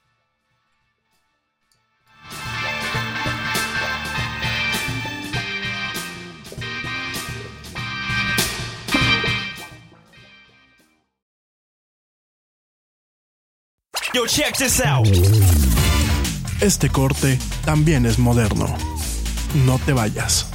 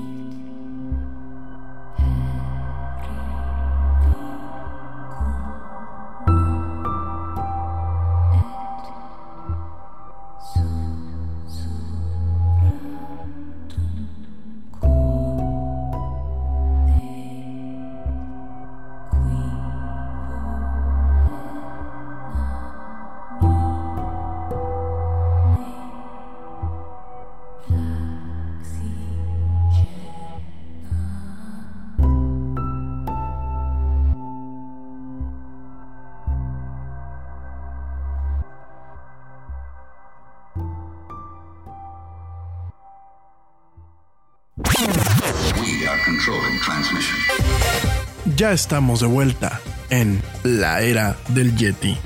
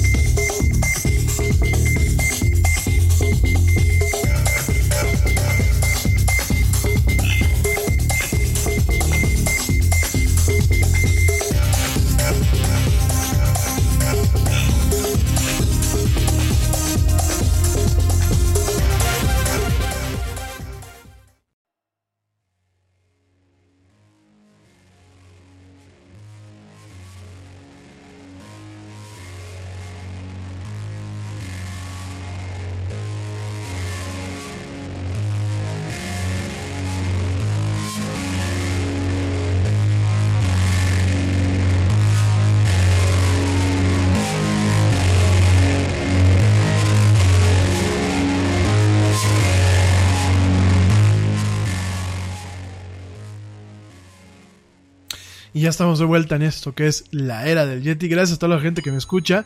Por aquí me pregunta Luis Alonso. Me dice que qué pasó con las estrellas. Este, mi querido Luis, sí, efectivamente tenemos por ahí un tema pendiente de astronomía. Yo creo que lo voy a mover para el jueves. Eh, para poder platicar a gusto de las estrellas. Y bueno, pues directamente también de este juego Elite Dangerous, que les dije que les iba a platicar el tema de, cómo se estaban basando en la ciencia. Entonces, mi querido Luis Alonso, pues lo movemos para el, próximo, jueves. Así que para ya despedir el año, hablamos de los tipos de estrellas. Gracias por acordarte. Sí, efectivamente. Yo lo, lo, lo, dejé apuntar aquí en el guion, pero sí, lo tenemos pendiente. Y bueno, pues al jueves lo eh, platicamos ese tema, ¿no? Eh, déjame te platico, ¿por qué no mañana? Mañana vamos a estar platicando de eh, mitos, leyendas y misterios de Internet. Eh, vamos a arrancar mañana con el, de alguna forma, con el mito o con el, con el misterio. Más que nada no es un mito, es un misterio que es el misterio de la cigarra. Cigarra 3301 es aparentemente, bueno, pues una organización que ya en tres ocasiones ha publicado una serie de rompecabezas, no solamente a nivel digital, sino a nivel público, en plazas públicas y en entornos públicos, para eh, reclutar lo que son eh, lingüistas, eh, criptógrafos y analistas de entre pues, de la gente, ¿no? De esto y más vamos a estar platicando mañana, es un tema muy interesante, es así como que los expedientes secretos X. Por ahí hay varios misterios en internet eh, y, y, cosas que han pasado que a lo mejor te enteras en el momento y a lo mejor son bromas o a lo mejor son tonterías, pero al final del día no, no tienen alguna respuesta o no han habido una resolución adecuada, ¿no? Algunos han sido campañas de publicidad utilizando lo que son los ARGs, que son los juegos de realidad alternativa, no de realidad aumentada ni de realidad virtual, sino juegos de realidad alternativa. Por ahí, eh, en su momento se hizo una campaña tremenda para lo que fue eh, Inteligencia Artificial, la película de Steven, de Steven, Spielberg. También se hizo en su momento para, un, para el Halo 4, me parece que para el Halo 4 también se hizo un, una de estas, este, eh, juegos a, nivel global, o sea, son juegos como de misterios a través de internet, con grabaciones, con llamadas telefónicas, pero en el caso de la cigarra, de cigarra 3301, pues bueno, es un misterio en donde muchos han especulado que, bueno, son directamente una herramienta de reclutamiento para la NSA, para la CIA, para el, M, para el M, MI6, para el Mossad, o una conspiración masónica. Sin embargo, no, mañana vamos a estar platicando de estos, de estos temas con un poquito más de profundidad y eh, pues obviamente con un tema ya más amplio, ¿no? Vamos a ver qué tanto es mito, qué tanto es verdad. Y bueno, mañana se lo vamos a dedicar a, la cigarra, a la cigarra 3301, Misterios de Internet. Es mañana, pues digamos, digámoslo así, el primer programa de esta índole del Yeti o los expedientes secretos del Yeti, como ustedes lo quieran llamar. Mañana será el primer, el primer programa dedicado. Y el jueves ya les platico un poquito de los tipos de estrellas, su importancia en el entendimiento de la astronomía moderna y bueno, como juegos como Elite Dangerous, este juego que hoy, justamente hoy recibe una nueva, una nueva expansión con, un, con nuevas eh, cuestiones, ya les platicaré eso el día jueves, pues este, un juego como Elite Dangerous, que es un simulador de naves espaciales, directamente toma de este tipo de eh, cuestiones netamente de astronomía y de ciencia. Oigan, pues hoy, hoy vamos a empezar con el tema. En primer lugar, esta ley controversial que pasa Te preocupas por la salud de tu familia y hoy un sistema inmunológico fuerte y una mejor nutrición son más importantes que nunca. Es por eso que los huevos Egglands Best te brindan más a ti y a tu familia. En comparación con los huevos ordinarios, Egglands Best te ofrece 6 veces más vitamina D y 10 veces más vitamina E, además de muchos otros nutrientes importantes, junto con ese delicioso sabor fresco de granja que a ti y tu familia les encanta. No son tiempos ordinarios, entonces, ¿por qué darle a tu familia huevos ordinarios? Solo Egglands Best. Mejor sabor, mejor nutrición, mejores huevos. Te preocupas por la salud de tu familia y hoy un sistema inmunológico fuerte y una mejor nutrición son más importantes que nunca. Es por eso que los huevos Egglands Best te brindan más a ti y a tu familia. En comparación con los huevos ordinarios, Egglands Best te ofrece 6 veces más vitamina D y 10 veces más vitamina E, además de muchos otros nutrientes importantes, junto con ese delicioso sabor fresco de granja que a ti y tu familia les encanta. No son tiempos ordinarios, entonces, ¿por qué darle a tu familia huevos ordinarios? Solo Egglands Best. Mejor sabor, mejor nutrición, huevos. Australia pasa la semana pasada en sus congresos. Australia directamente pues pasa eh, a revisión esta eh, una ley muy controversial en torno a lo que es la anti-encripción que podría eh, debilitar la privacidad a nivel global. ¿no? En ese sentido, la semana pasada el gobierno australiano pasó una nueva legislación que permitiría a las fuerzas del orden, a las fuerzas policíacas, a forzar a las compañías de tecnología a eh, proporcionar información de usuario sin importar si está protegida por encripción de punto a punto, ¿no? Eh, lo que es esta ley, la ley de asistencia y acceso del 2018, ha sido criticado por Apple, así como otras empresas de tecnología como Google y Microsoft, y académicos que dicen que esta legislación puede eh, debilitar la seguridad de los datos de todos los australianos con un alcance que directamente puede afectar la compañía, eh, los datos de compañías, ciudadanos y sociedades alrededor del mundo, ¿no? En el núcleo de esta legislación tan polémica eh, existen previsiones que permiten que la autoridad, en este caso la policía, las fuerzas de investigación de ese país, puedan obligar a compañías a eh, suministrar información de usuario sin importar si está protegida por encripción de punto a punto, ¿no? Si estas compañías no lo hacen eh, o no tienen la habilidad de interceptar información encriptada, ellos pueden estar obligados a construir herramientas que lo puedan hacer, ¿no? ¿Qué es esto de encripción punto a punto? Cuando yo te mando un mensaje a través de WhatsApp, el mensaje cuando sale de mi teléfono ya sale encriptado.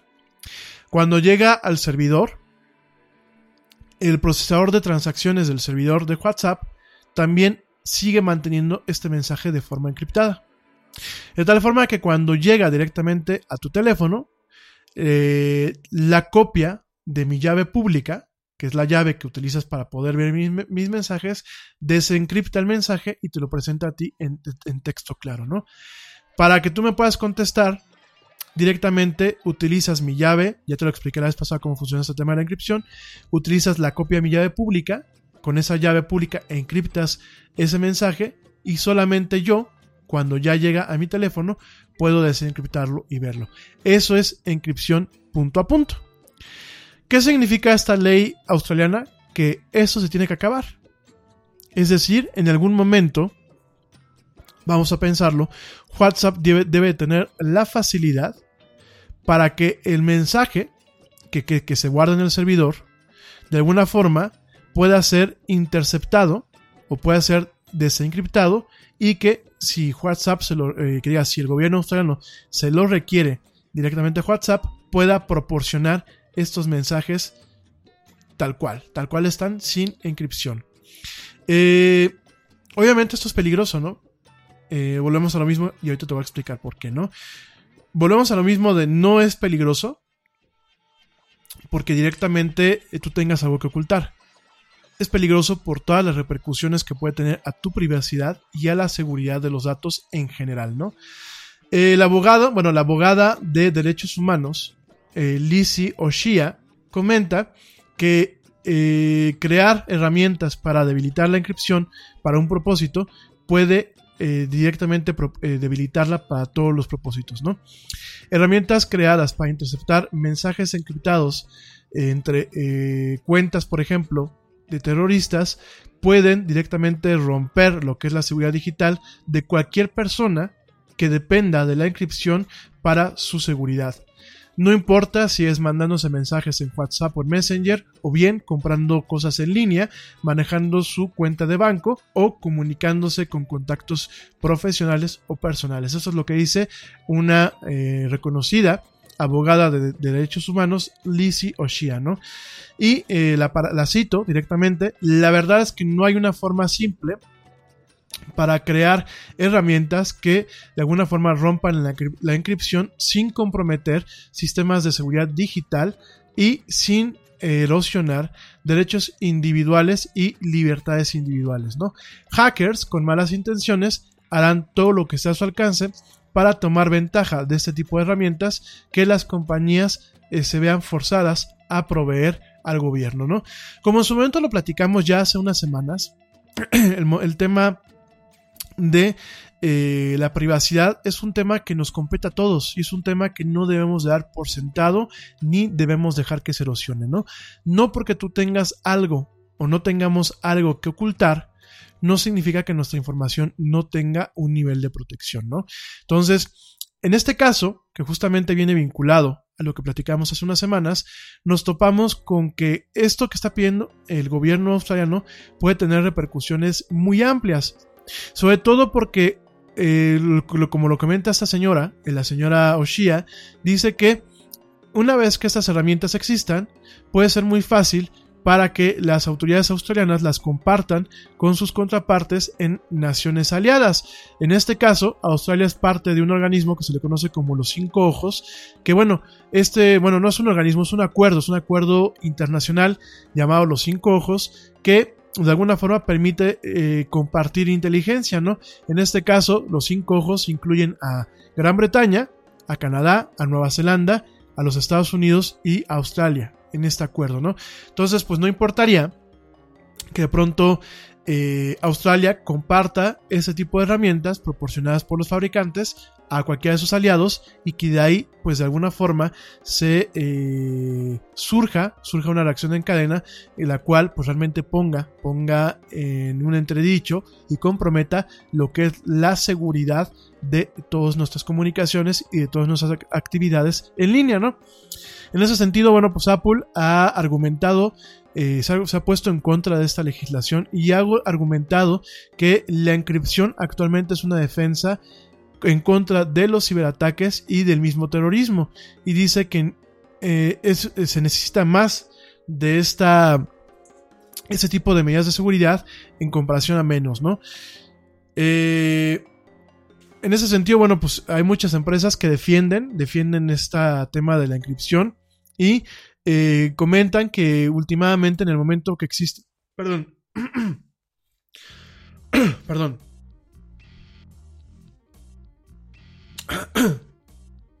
perdón, ya me, estaba yo ahogando, ¿no?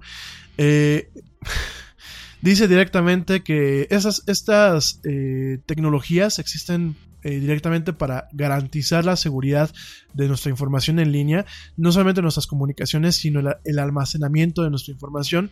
Y que bueno, directamente, si una vez que existan herramientas que puedan romper la encripción, serán una avenida potencial para los hackers, para que puedan ser utilizadas alrededor del mundo y directamente que puedan ocasionar grandes estragos, como ya las brechas, las brechas que actualmente están ocasionando estragos y que eh, afectan lo que es la integridad personal y los derechos humanos y libertades que cada uno de nosotros tenemos, ¿no?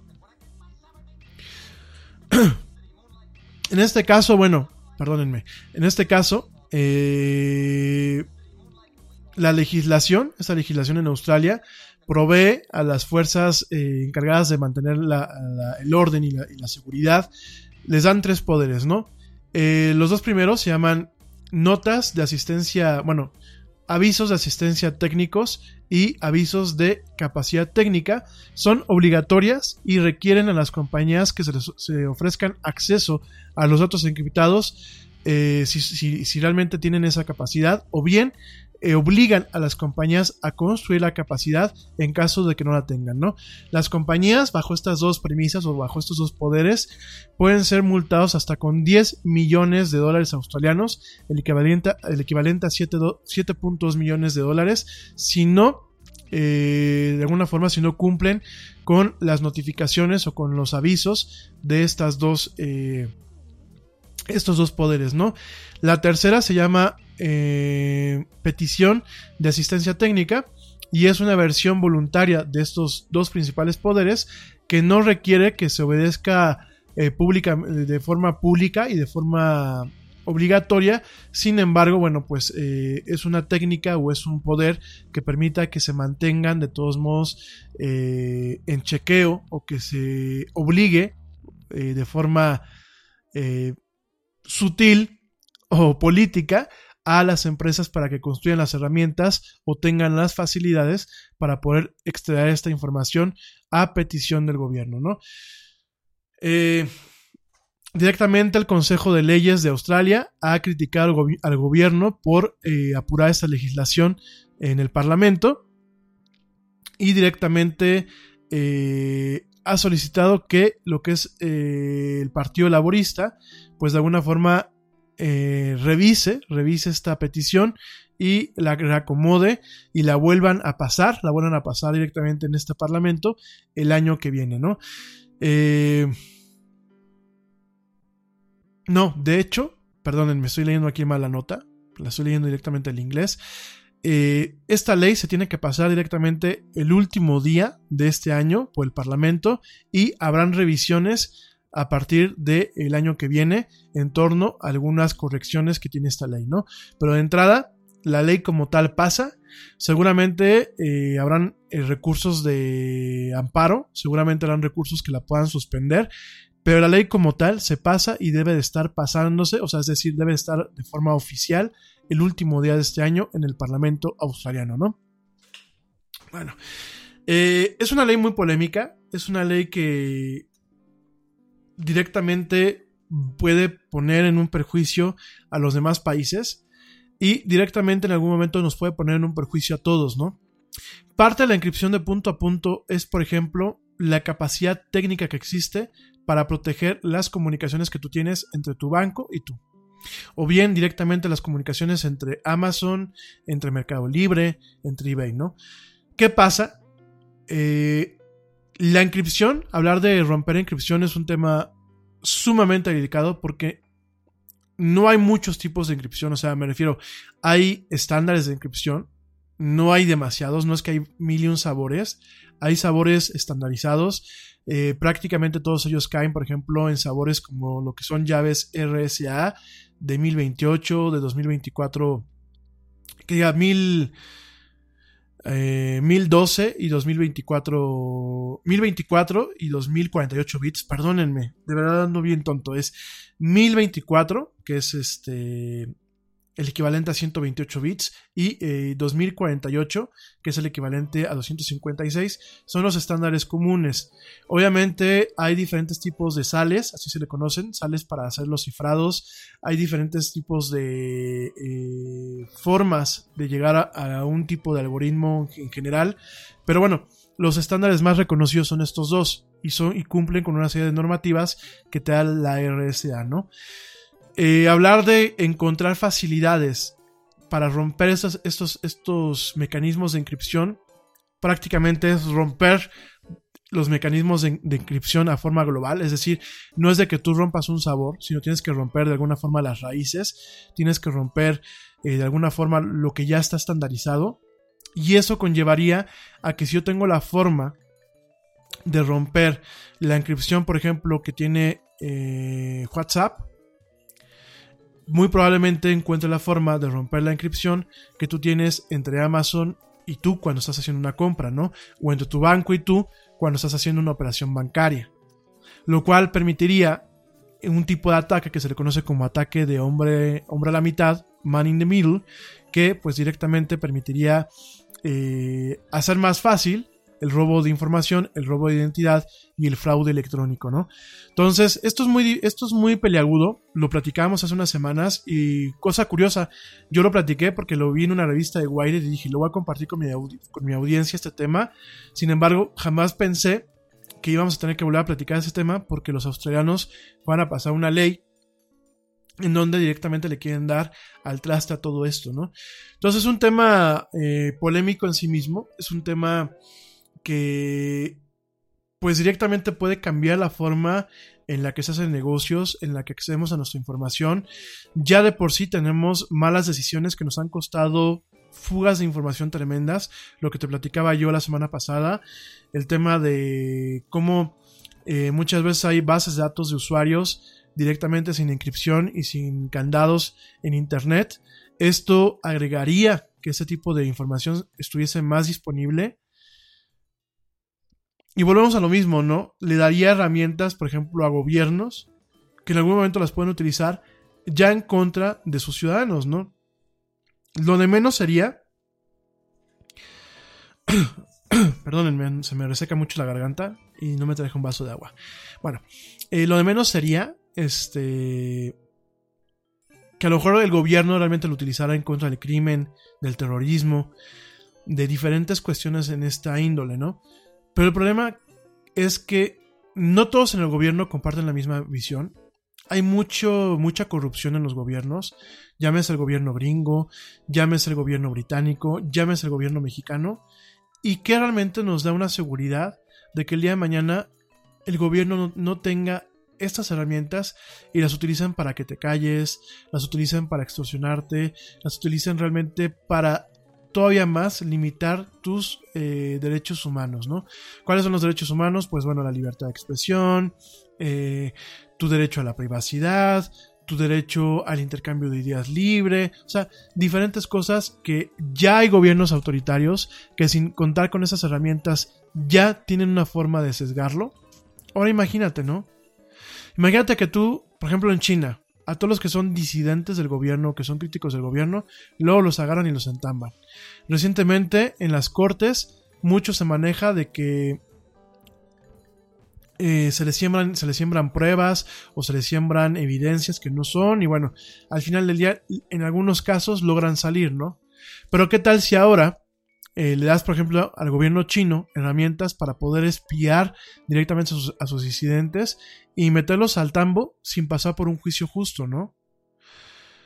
¿Qué pasaría si, por ejemplo, le das herramientas para que un, régimen como el de Maduro en Venezuela o un régimen como el de Noriega, eh, eh, en, ¿cómo se llama? En, en, en Nicaragua o el de Morales en Bolivia, este, o un régimen, por ejemplo, como el de Trump, porque aunque Trump no es autoritario y afortunadamente en muchos aspectos la democracia americana está muy bien construida, pues no quita que el día de mañana a los republicanos y al señor Trump se les bote más la, canica y a lo mejor em, empiezan a tomar ciertas actitudes autoritarias en donde empiezan a perseguir periodistas, empiezan a perseguir, por ejemplo, a este fiscal especial Mueller, el fiscal especial que está investigando toda esta intromisión de los rusos en torno a las elecciones norteamericanas, pues qué tal si empiezan a interceptar sus comunicaciones privadas, ¿no?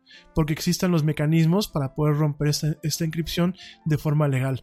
Entonces es un tema que la verdad es, muy polémico, es muy difícil.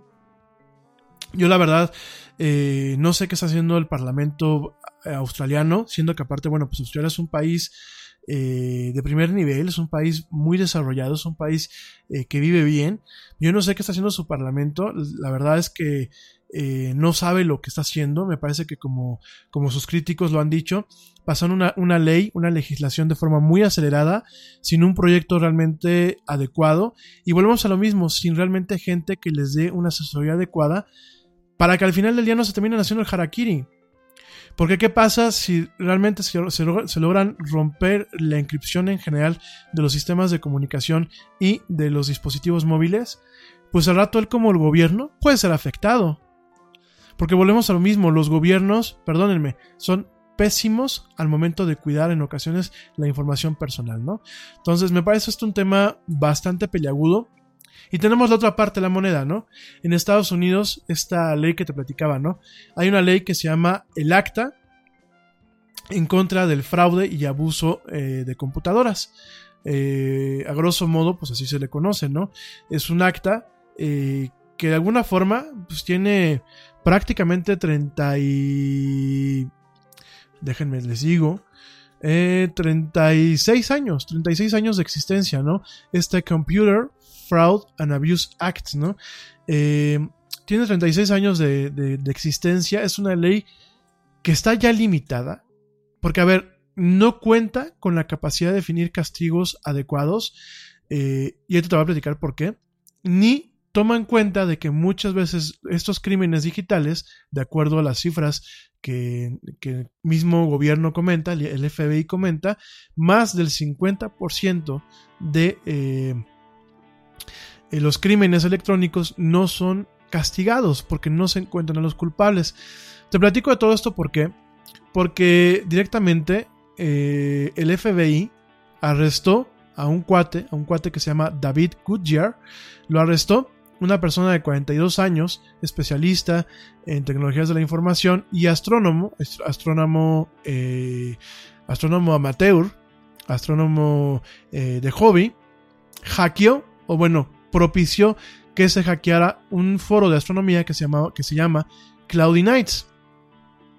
Eso se debió a que en el 2016 a este señor, al señor Goodyear, directamente lo banearon. ¿Qué es banear? Es le prohibieron el acceso a eh, entrar a este foro, a este foro de discusión que se llama Cloudy Nights, ¿no? En el 2016, pues directamente él, en un arranque de ojos, eh, agarra, pone la dirección, la dirección de este sitio, de este sitio de Cloudy Nights en un foro de hackers que se llama hackforums.net directamente lo pone ahí. Obviamente los hackers de este foro pues agarraron y dijeron pues vamos a vengarnos. Al día siguiente, eso fue en agosto del 2016, eh, al día siguiente de que este señor eh, pone este aviso directamente en, este foro, en el foro de eh, hackforums.net, pues la gente se le deja ir encima eh, hacen un ataque de DDoS, un ataque de, eh, Denial of Service distribuido, estos ataques en donde se saturan los servidores y evitas que eh, de alguna forma solicitudes fidedignas, como la cualquiera que pueda entrar a uno de estos sitios, tengan acceso. Se, directamente se toman los servidores con solicitudes apócrifas y bueno, esto ocasionó que eh, este foro, con 115 mil usuarios registrados a nivel, a nivel global, pues se cayera. Lo malo de este foro, o bueno, lo, bueno de este foro es que va eh, vinculada a una empresa que se llama Astronomics, que es una empresa basada en Oklahoma que vende telescopios y otro tipo de equipo de astronomía. Entonces, en ese sentido, hackean o bueno, propician de que no se pueda acceder al foro y de que no se pudiera acceder a la página de Astronomics y esto le ocasiona daños y perjuicios a el señor Michel Bieler, que es el hijo del, del, dueño de, este, de esta empresa, que es una empresa familiar, y obviamente le ocasiona pérdidas, pérdidas en dinero, ¿no? Entonces, bueno, directamente este señor Michel Bieler, en mismo agosto, eh, el ataque fue en agosto 14, eh, en los mismos días de agosto, pues eh, contacta al FBI, levanta una denuncia eh, con el FBI y con la policía de Los Ángeles y directamente pues el 31 de agosto del 2016 eh, tanto el FBI como la policía de Los Ángeles visitan la casa de este señor Goodyear como el de las llantas, David Goodyear, lo visitan, lo entrevistan, reconoce que obviamente él se encargó de hacer un ataque, pero que ya lo, ya lo canceló, bueno, que directamente les dijo a las personas que pararan, y que creen, un año después lo arrestan, lo llevan a la corte y la corte lo sentencia, bueno, obviamente lo declara, lo declara este, culpable y la corte, la corte le pone un castigo que ni las víctimas ni las víctimas querían. ¿Por qué? Porque el, castigo que le pone es de, eh, permítanme, eh, le ponen un castigo de eh, tres años de cárcel, fíjense nada más, tres años de cárcel y prácticamente 500 mil dólares en total de pago pago de, de, una multa y pago para resarcir las pérdidas que esta familia tuvo los días que no pudo entrar gente a ver su página para eh, por el tema que él traía de este, este ciberataque, ¿no? Entonces estamos viendo una ley que ni las mismas víctimas eh, están de acuerdo con ella, con este castigo, o directamente ese señor, eh, el señor este, eh, no el señor Goodyear, el señor Goodyear es el, culpable, ¿no? El señor Michel Bieler dijo que le parecían exageradas, sobre todo porque, bueno, pues este es un cuate de eh, 42 años, es un cuate joven, es un cuate que eh, tiene una familia que mantener, y bueno, que lo metan tres años al bote y que le cobren prácticamente 500 mil dólares eh, en torno pues a algo que de alguna forma pues fue inocente, a lo mejor si el Señor ha sabido que es el negocio de alguien no lo hace, a pesar de todo eso, bueno, lo castigan con eso, ¿no? Y es muy curioso porque nos encontramos con penas que a lo mejor a veces son más fuertes que a las penas de un violador o a las penas de un defraudador, ¿no? Y, y vemos este contraste en donde esta ley, la CFAA, esta acta eh, que va en, va en contra del abuso y del fraude computacional, pues realmente castiga de esta forma. Eh, muchos analistas lo dicen, lo castiga de esta forma para tratar de volverse un deterrente, ¿no? Es decir, que se vuelva un, un, tema en donde se marca un ejemplo y que la gente se lo piense antes de cometer estos crímenes. Sin embargo, se siguen cometiendo y sin embargo, al finales del 2017, la cifra es que solamente menos del 50% de los crímenes que se denunciaban en torno a fraudes digitales y a crímenes cibernéticos y a ciberataques recibían realmente un castigo. ¿Por qué? Porque en ocasiones no se encontraban a la gente que eran los culpables, ¿no? Nos topamos con, un, con una situación en donde vemos leyes. Esta ley tiene 34 años de antigüedad. Vemos una ley que no da una infraestructura adecuada a poder realmente tener mecanismos, oficinas, equipo especializado, humano y técnico para poder encontrar a este tipo de criminales cuando hacen este tipo de cuestiones. Vemos un marco jurídico que realmente no tiene la capacidad de cuantificar los daños de forma adecuada en torno a un crimen de esta magnitud. Por ahí me ha tocado ver crímenes que cuando se castigan, se castigan con menos en el, en el marco digital, se castigan con menos de lo que realmente merecerían. Y, y me toca encontrar eh, crímenes como este, que de alguna forma pues es hasta una niñería, que se castigan con todo el peso de la ley cuando a lo mejor no lo requerían, ¿no? Entonces, estamos viendo pues un Estados Unidos que tiene una ley deficiente, que tiene una fuerza como el FBI, que es una fuerza federal eh, de mantenimiento del orden, y que es una fuerza federal de investigación y de resolución de crímenes, que no tiene un marco jurídico adecuado, que hay oficinas del FBI en Estados Unidos que aunque tú no lo creas, no tienen la infraestructura adecuada para poder hacer este tipo de investigaciones. Eso del CSI Cyber, cada vez que lo pasan en, en la televisión los fines de semana, yo me río mucho, porque es totalmente ficticio. Porque ni el departamento eh, correspondiente en, el FBI, en ocasiones, dependiendo del estado, tiene el nivel de tecnología que en CSI Cyber tiene. Y además hay cuestiones como la, el display holográfico que todavía no existen, ¿no?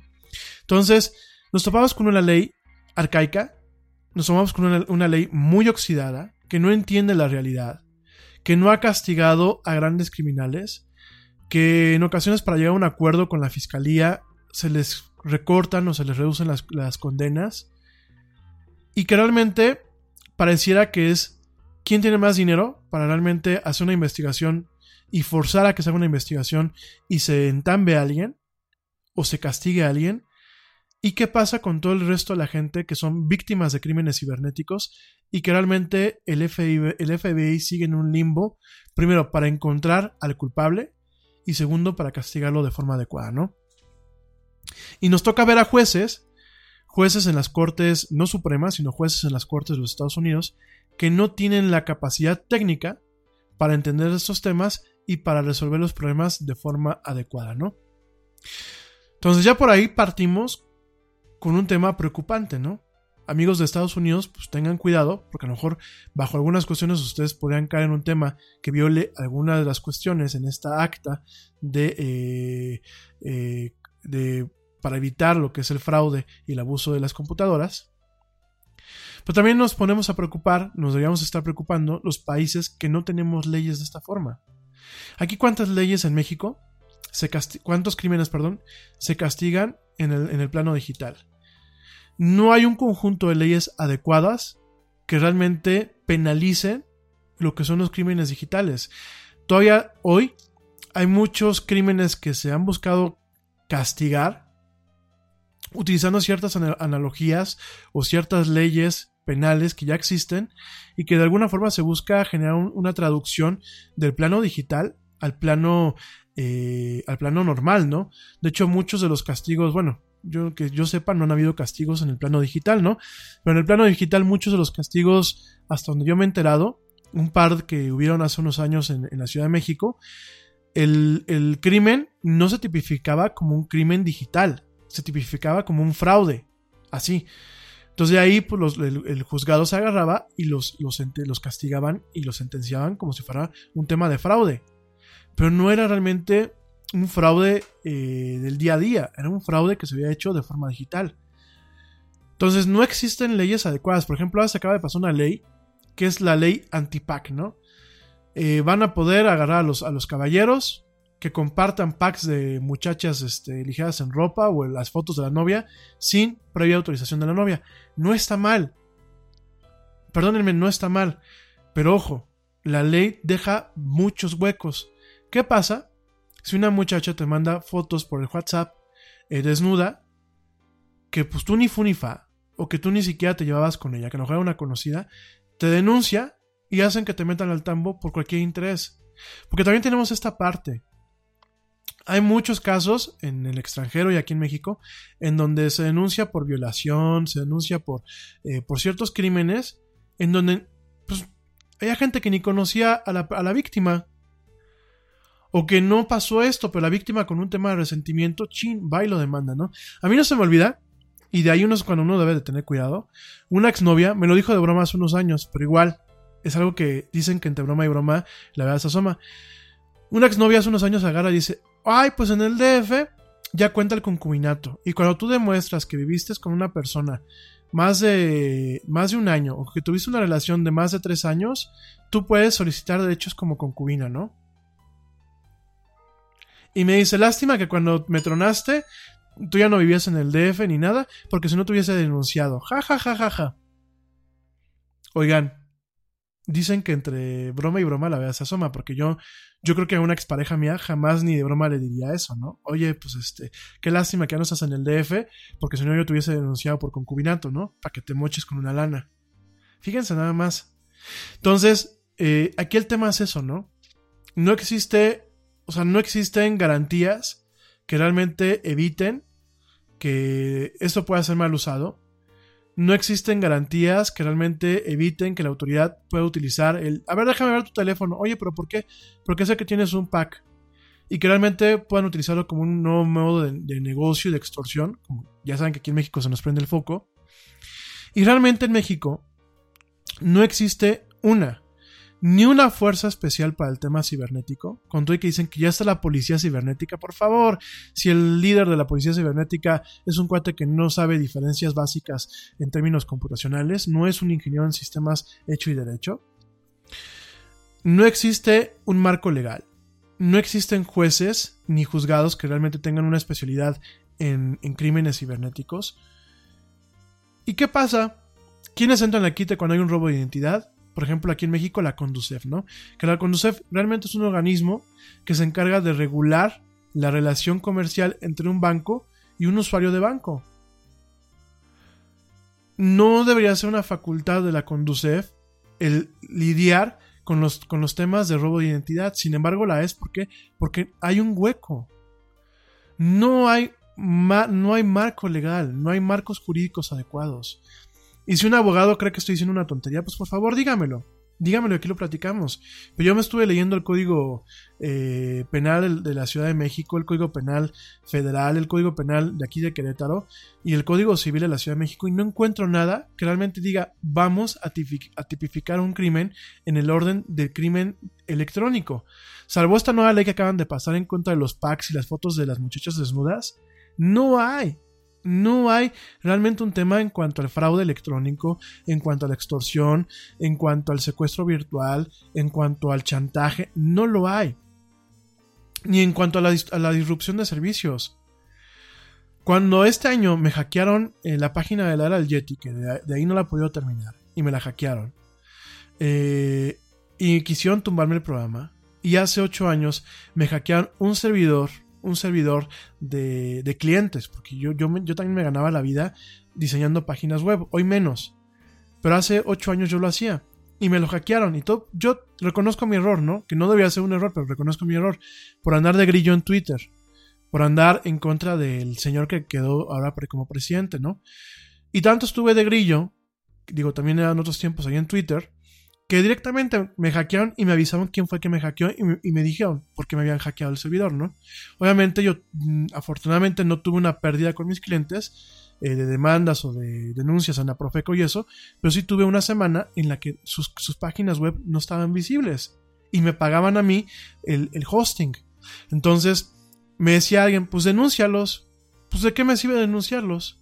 Si aquí la PGJ no hace nada por un crimen convencional, ¿ustedes creen que, que, van a hacer algo por un crimen digital que ni siquiera está tipificado? Entonces, nada es más importante que la salud de tu familia. Y hoy todos buscamos un sistema inmunológico fuerte y una mejor nutrición. Es por eso que los huevos Egglands Best te brindan más a ti y a tu familia. En comparación con los huevos ordinarios, Egglands Best te ofrece 6 veces más vitamina D y 10 veces más vitamina E, además de muchos otros nutrientes importantes, junto con ese sabor delicioso y fresco de la granja que a ti y a tu familia les encanta. Todos queremos lo mejor para nuestras familias. Entonces, ¿por qué no los mejores huevos? Solo Egglands Best. Mejor sabor, mejor nutrición mejores huevos. Suicide loves silence. Break the silence. Don't be afraid to ask questions. Talking about thoughts of suicide may be a source of relief to the person at risk. Listen to them, let them talk, and let them know you care and are concerned. Suicide is preventable. Learn how to discuss your concerns. Recognize it, talk about it, act on it. Learn more at recognizetalkact.org. A message from the Virginia Department of Health. Eh, realmente estamos viendo, y, con esto voy a finalizar estos dos temas, estamos viendo otra vez gobiernos que no han tenido la capacidad de actualizarse a lo que es el tema digital. Yo veo legisladores y veo a jueces y veo a gente, inclusive veo, abogados que no tienen un tema de legislación digital. Yo veo, por ejemplo, los eventos de los abogados aquí, eh, de los colegios de abogados y eso, y no veo que estén impulsando una agenda en donde se impulse una, agenda y una legislación en el Congreso de la Unión, en donde realmente existan leyes que de alguna forma permitan acotar los crímenes en torno al plano digital. Quizás algunos no lo hagan porque digan, puta, güey, a abrimos la caja de Pandora y aprovechamos, por ejemplo, para que el partido gobernante pues quiera poner candados a la libertad de expresión, ¿no? Digo, está claro que ningún, ningún partido ni ninguno de sus diputados y senadores tienen conocimientos muchas veces de sentido común, pues menos van a tener conocimientos de en planos digitales, ¿no? Pero entonces nosotros como ciudadanía tenemos que buscar el escoger a gente que sepa de estos temas que si está en, en, el Congreso de la Unión, en una de las dos cámaras, tenga la capacidad de generar legislaciones sobre estos temas o bien de calificarlas y no de pasar leyes al vapor como la que se está pasando en Australia. Lo que pasa es que estamos viendo, ya con esto remato porque no voy a entrar en temas de político, estamos viendo, y perdónenme, a nivel internacional, a nivel global, estamos viendo gobiernos donde realmente hay una oligarquía que es la oligarquía de la idiotez. La, oligarquía de una netamente eh, idiocracia, donde no hay un tema de méritos. Hay un tema de a ver quién es más idiota y como es muy idiota y se deja manipular, lo pongo como diputado, como senador. Díganme, ¿sí o no? Oigan, ¿Ustedes creen que alguien, por ejemplo, como el señor, digo, perdónenme el ejemplo aquí en México, ¿no? Pero como el señor Mayer, ¿no? Que la señora es una, el señor es prácticamente una encueratriz. O sea, el, señor lo único que sabía hacer es encuerarse. Lo nombran como presidente de la Comisión de Cultura del Congreso, ¿no? Que aparte es un cuate que escribe con faltas de ortografía, que no, que no sabe distinguir, que comparte piratería. ¿Ustedes creen que en su cabecita este señor, que vuelvo a lo mismo, digo, decía que cantaba en Garibaldi, todo el mundo sabemos que Garibaldi era playback, ¿no? O sea, el señor ni cantaba, lo único que sabe es encuerarse y decir pendejadas. ¿Ustedes creen que va a tener la capacidad en algún momento de proponer una ley adecuada para proteger la cultura en torno al aspecto electrónico? ¿Para defender los derechos de autor en torno al aspecto electrónico? ¿Para castigar la piratería de una forma justa? ¿Ustedes creen? Por favor, claro que no. Claro que no. Voltea uno a ver a los senadores y bueno, si no ve unos ruquitos que, que, van al Congreso a dormirse, bueno, a señoras como la, la señora Carmen Salinas que en su momento, ¿no? Que la señora, pues es, yo creo que es una, es una vergüenza tenerla como gobernante, ¿no? Es un bodrio de, de vejestorio ahí que pues, nada más iba a dormirse, ¿no? Y a hacer chambritas. Entonces, imagínense nada más, esas son las personas que van a hacer legislación para protegernos a nosotros en el aspecto digital. Para que el día de mañana, si a los gringos se les chisporotea la idea y dicen, bueno, vamos a acabar con el tema de las privacidades en el marco digital. Aquí ustedes creen que no van a agarrar y decir, bueno, México no, y van a, y van a pasar leyes que realmente sean justas y que sean candados para este tipo de cuestiones. ¿Por qué creen que, que el padrón electoral del INE, las bases de datos del INE, todo el tiempo andan abiertas en todas partes? Porque realmente no hay forma de castigarlas. Porque las leyes que pasó el INAI el Instituto Nacional este, eh, para el tema de la, transparencia también y la de acceso a la información, porque también legisla el tema de la transparencia y de la seguridad de datos, son leyes que luego no se persiguen. Que llegan a un juzgado y que el juez directamente muchas desestima las cosas porque a su vista no hay evidencias. Porque desde el marco legal no hay un marco legal adecuado. Y uno platica con los abogados aquí, y la verdad, hay abogados que no saben ni prender una computadora. Hay abogados que no saben nada de tecnología. Y dicen, es que yo soy mercantil. Es que yo soy civil. Es que yo soy de lo familiar. No, puta, güey, pues todo el mundo nos, nos quitamos. O sea, nos quit... Eh, es que yo soy comunicólogo, pero como yo soy de tele, yo no le sé al radio, ¿eh? Es que yo soy dentista, pero como pues soy dentista de A3, no sé sacar muelas. Bueno, ahí sí hay una especialidad, porque ahí es una mala analogía, porque realmente el que te saca las muelas es un cirujano maxilofacial. Ahí, no voy a poner esa analogía porque es muy mala, perdónenme. Pero al final del día es eso, ¿no? O sea, si desde la base de los abogados no les interesa, Y vámonos a Estados Unidos y es lo mismo. O sea, que, que, además es más irrisorio, porque Estados Unidos, pues es, es, es, de donde ha salido mucho de esto, ¿no? Y si es el país que no puede llevar a la vanguardia. Y es que nada más hay que darse una vuelta a los congresos, gente. Yo no sé qué, mal trabajo estamos haciendo. Y vuelvo a lo mismo. No es eh, atacar a la gente de edad, porque todos vamos para allá. Y porque hay gente de edad muy valiosa. Y porque hay países donde, donde la gente de edad dice, a lo mejor yo tengo limitaciones en este aspecto. Pero entonces busco a la gente que sabe. El problema es que, agarramos a gente de edad que son soberbios, que son cerrados, que son dinosaurios y que no ven más allá sus narices. Vayas a, dar una vuelta al Congreso de la Unión de los Estados Unidos, cuál es el rango de edades y se van a dar una sorpresa muy desagradable. Porque son gentes que les hablas de calentamiento global y no te toman un, libro o una revista. Son gentes que les hablas de, de, cuestiones electrónicas y como dijo un día un senador del estado de Texas, ¿no? Yo tengo mis asistentes que me checan el correo y que me atienden las llamadas. Oh, puta, cabrón. Y lo mismo es aquí en México. Y lo peor, gente, y van a decir, ay, mendigo Yeti, ya estás otra vez reiterativo. Pero de verdad, ojalá nos, nos quede el mensaje y ojalá presionemos a que nuestros gobernantes tengan esas capacidades o se contraten consultores adecuados. Gente, la realidad digital ya no es el futuro, ya está aquí. Te apuesto a que tú, la transferencia que hiciste hoy para pagar algunos de tus gastos fue electrónica. Te apuesto a que tú, algunos de los regalos que vas a comprar para tu familia, quizás los compres a través de Amazon. Te apuesto a que tú, todos los días tienes comunicaciones un tanto privadas en lo que es eh, a través de WhatsApp, donde en ocasiones pasas números de cuentas, donde en ocasiones para que te depositen le tomas una foto a tu tarjeta de débito y la pasas. Díganme si no. Oigan, hasta en los grupos de WhatsApp, para mí eso me parece algo... ¡Ah!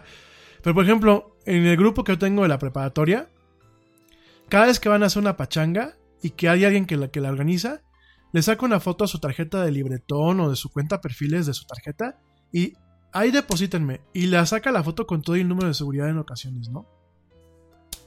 Ahora imagínense, si ya con el descuido del factor humano ya le puedes ocasionar un problema a esa persona, imagínense con un tema en donde realmente no existe una legislación adecuada para regir y regular a las empresas de tecnología y no existan marcos jurídicos que permitan perseguir de forma adecuada los crímenes y que se les castiguen. No, ahora con la austeridad, ya me imagino, con la austeridad que estamos viendo en este país, olvídense, la, la unidad de crímenes este, cibernéticos va a ser malísima. Oye, es que necesitamos un software para poder este, hacer investigaciones. No, no hay dinero. Oigan, pero es que esto es la modernidad, no hay dinero. De verdad, gente. O sea, de verdad. Vamos a impulsar a gente que sepa un poco de este tema. Y miren, parte del bienestar de una nación va a radicar de aquí para el real, si no es que ya radica, en el avance tecnológico, en la regulación al avance tecnológico y en el avance de la ciencia. Entonces, de verdad busquemos la forma de, eh, eh, de, este tema, ¿no? Eh, tenemos que ponernos las pilas porque de verdad estamos haciendo como ciudadanía un pésimo trabajo al momento de, pedir, y de buscar ese tipo de cosas. Ciudadanía en Estados Unidos, ciudadanía en México, ciudadanía en Reino Unido, ciudadanía en España, hagamos nuestra chamba. Pero bueno, ya por aquí me dicen que deje de mal hablar de mi entorno porque yo también quedo mal. Pues yo, ¿por qué no? Yo si pudiera, estaría proponiendo leyes para, para realmente regular este, este tema. Estaría buscando verdaderos representantes, estaría obligando que las leyes se modernizaran, que los marcos jurídicos en general se modernizaran. Yo se los dije el otro día, el amigo este que me platicaba, oye, pues es que no hay, no hay un tema realmente de transparencia en muchos aspectos. En el tema, por ejemplo, de las demandas, este amigo que me decía, oye, pero es que pues no sería más fácil de que hubiera un sistema del gobierno que, ok, le avisara a mi abogado cuando hubiera algún movimiento y me avisaba también a mí, pero qué movimiento y que, y hubiera una copia eh, confidencial para los que estamos en un tema de una demanda directamente en un espacio en un espacio privado del gobierno que solamente pudiera entrar con la firma autorizada digital todo ese rollo. No gente. Pero eso es porque nosotros no lo exigimos. Nosotros como ciudadanía no lo estamos exigiendo. Aquí en China eh tal cual Aquí sí no es un tema solamente los mexicanos. Aquí y en China no se está exigiendo realmente entrar a la modernidad. Somos muy modernos para el Instagram, para comprarnos el último iPhone, pero no realmente para estos temas que son muy delicados y que a lo mejor en unos 5 o 10 años nos van a, a pegar y nos vamos a quejar. ¿Qué va a pasar? Del tema que vamos a hablar ahorita. ¿Qué va a pasar con cuando una inteligencia artificial realmente tenga acceso a información nuestra nos juzgue o nos genere un daño o un perjuicio. no va a haber una ley que realmente lo evite, ¿no? Pero bueno. Oigan, ya son casi las nueve. Voy a hablar rápidamente de lo que es una inteligencia artificial como tal. Eh, ¿Qué podemos esperar? ¿Cuáles son las diferencias? Me voy a echar cinco minutos. Mañana les sigo y mañana platicamos. Eh, mañana eh, sigo con este tema, lo termino en los primeros 5 o 10 minutos del programa y después me sigo con los temas de los misterios de Internet. Inteligencia artificial. Perdónenme, es que ya tanto hable y hable, ya me quedando quedando sin voz. Miren, eh, inteligencia artificial en ocasiones que también se le conoce como inteligencia de las máquinas, es lo que el concepto de inteligencia demostrado por una máquina, en un contraste a la inteligencia natural eh, que se muestra por parte de los humanos y de otros animales, ¿no? En lo que son términos de ciencia computacional, la investigación de la inteligencia artificial se define como el estudio de agentes inteligentes en cualquier de agentes inteligentes o que es cualquier dispositivo o software que percibe su ambiente y toma acciones que maximizan su oportunidad de eh, eh, alcanzar exitosamente sus metas.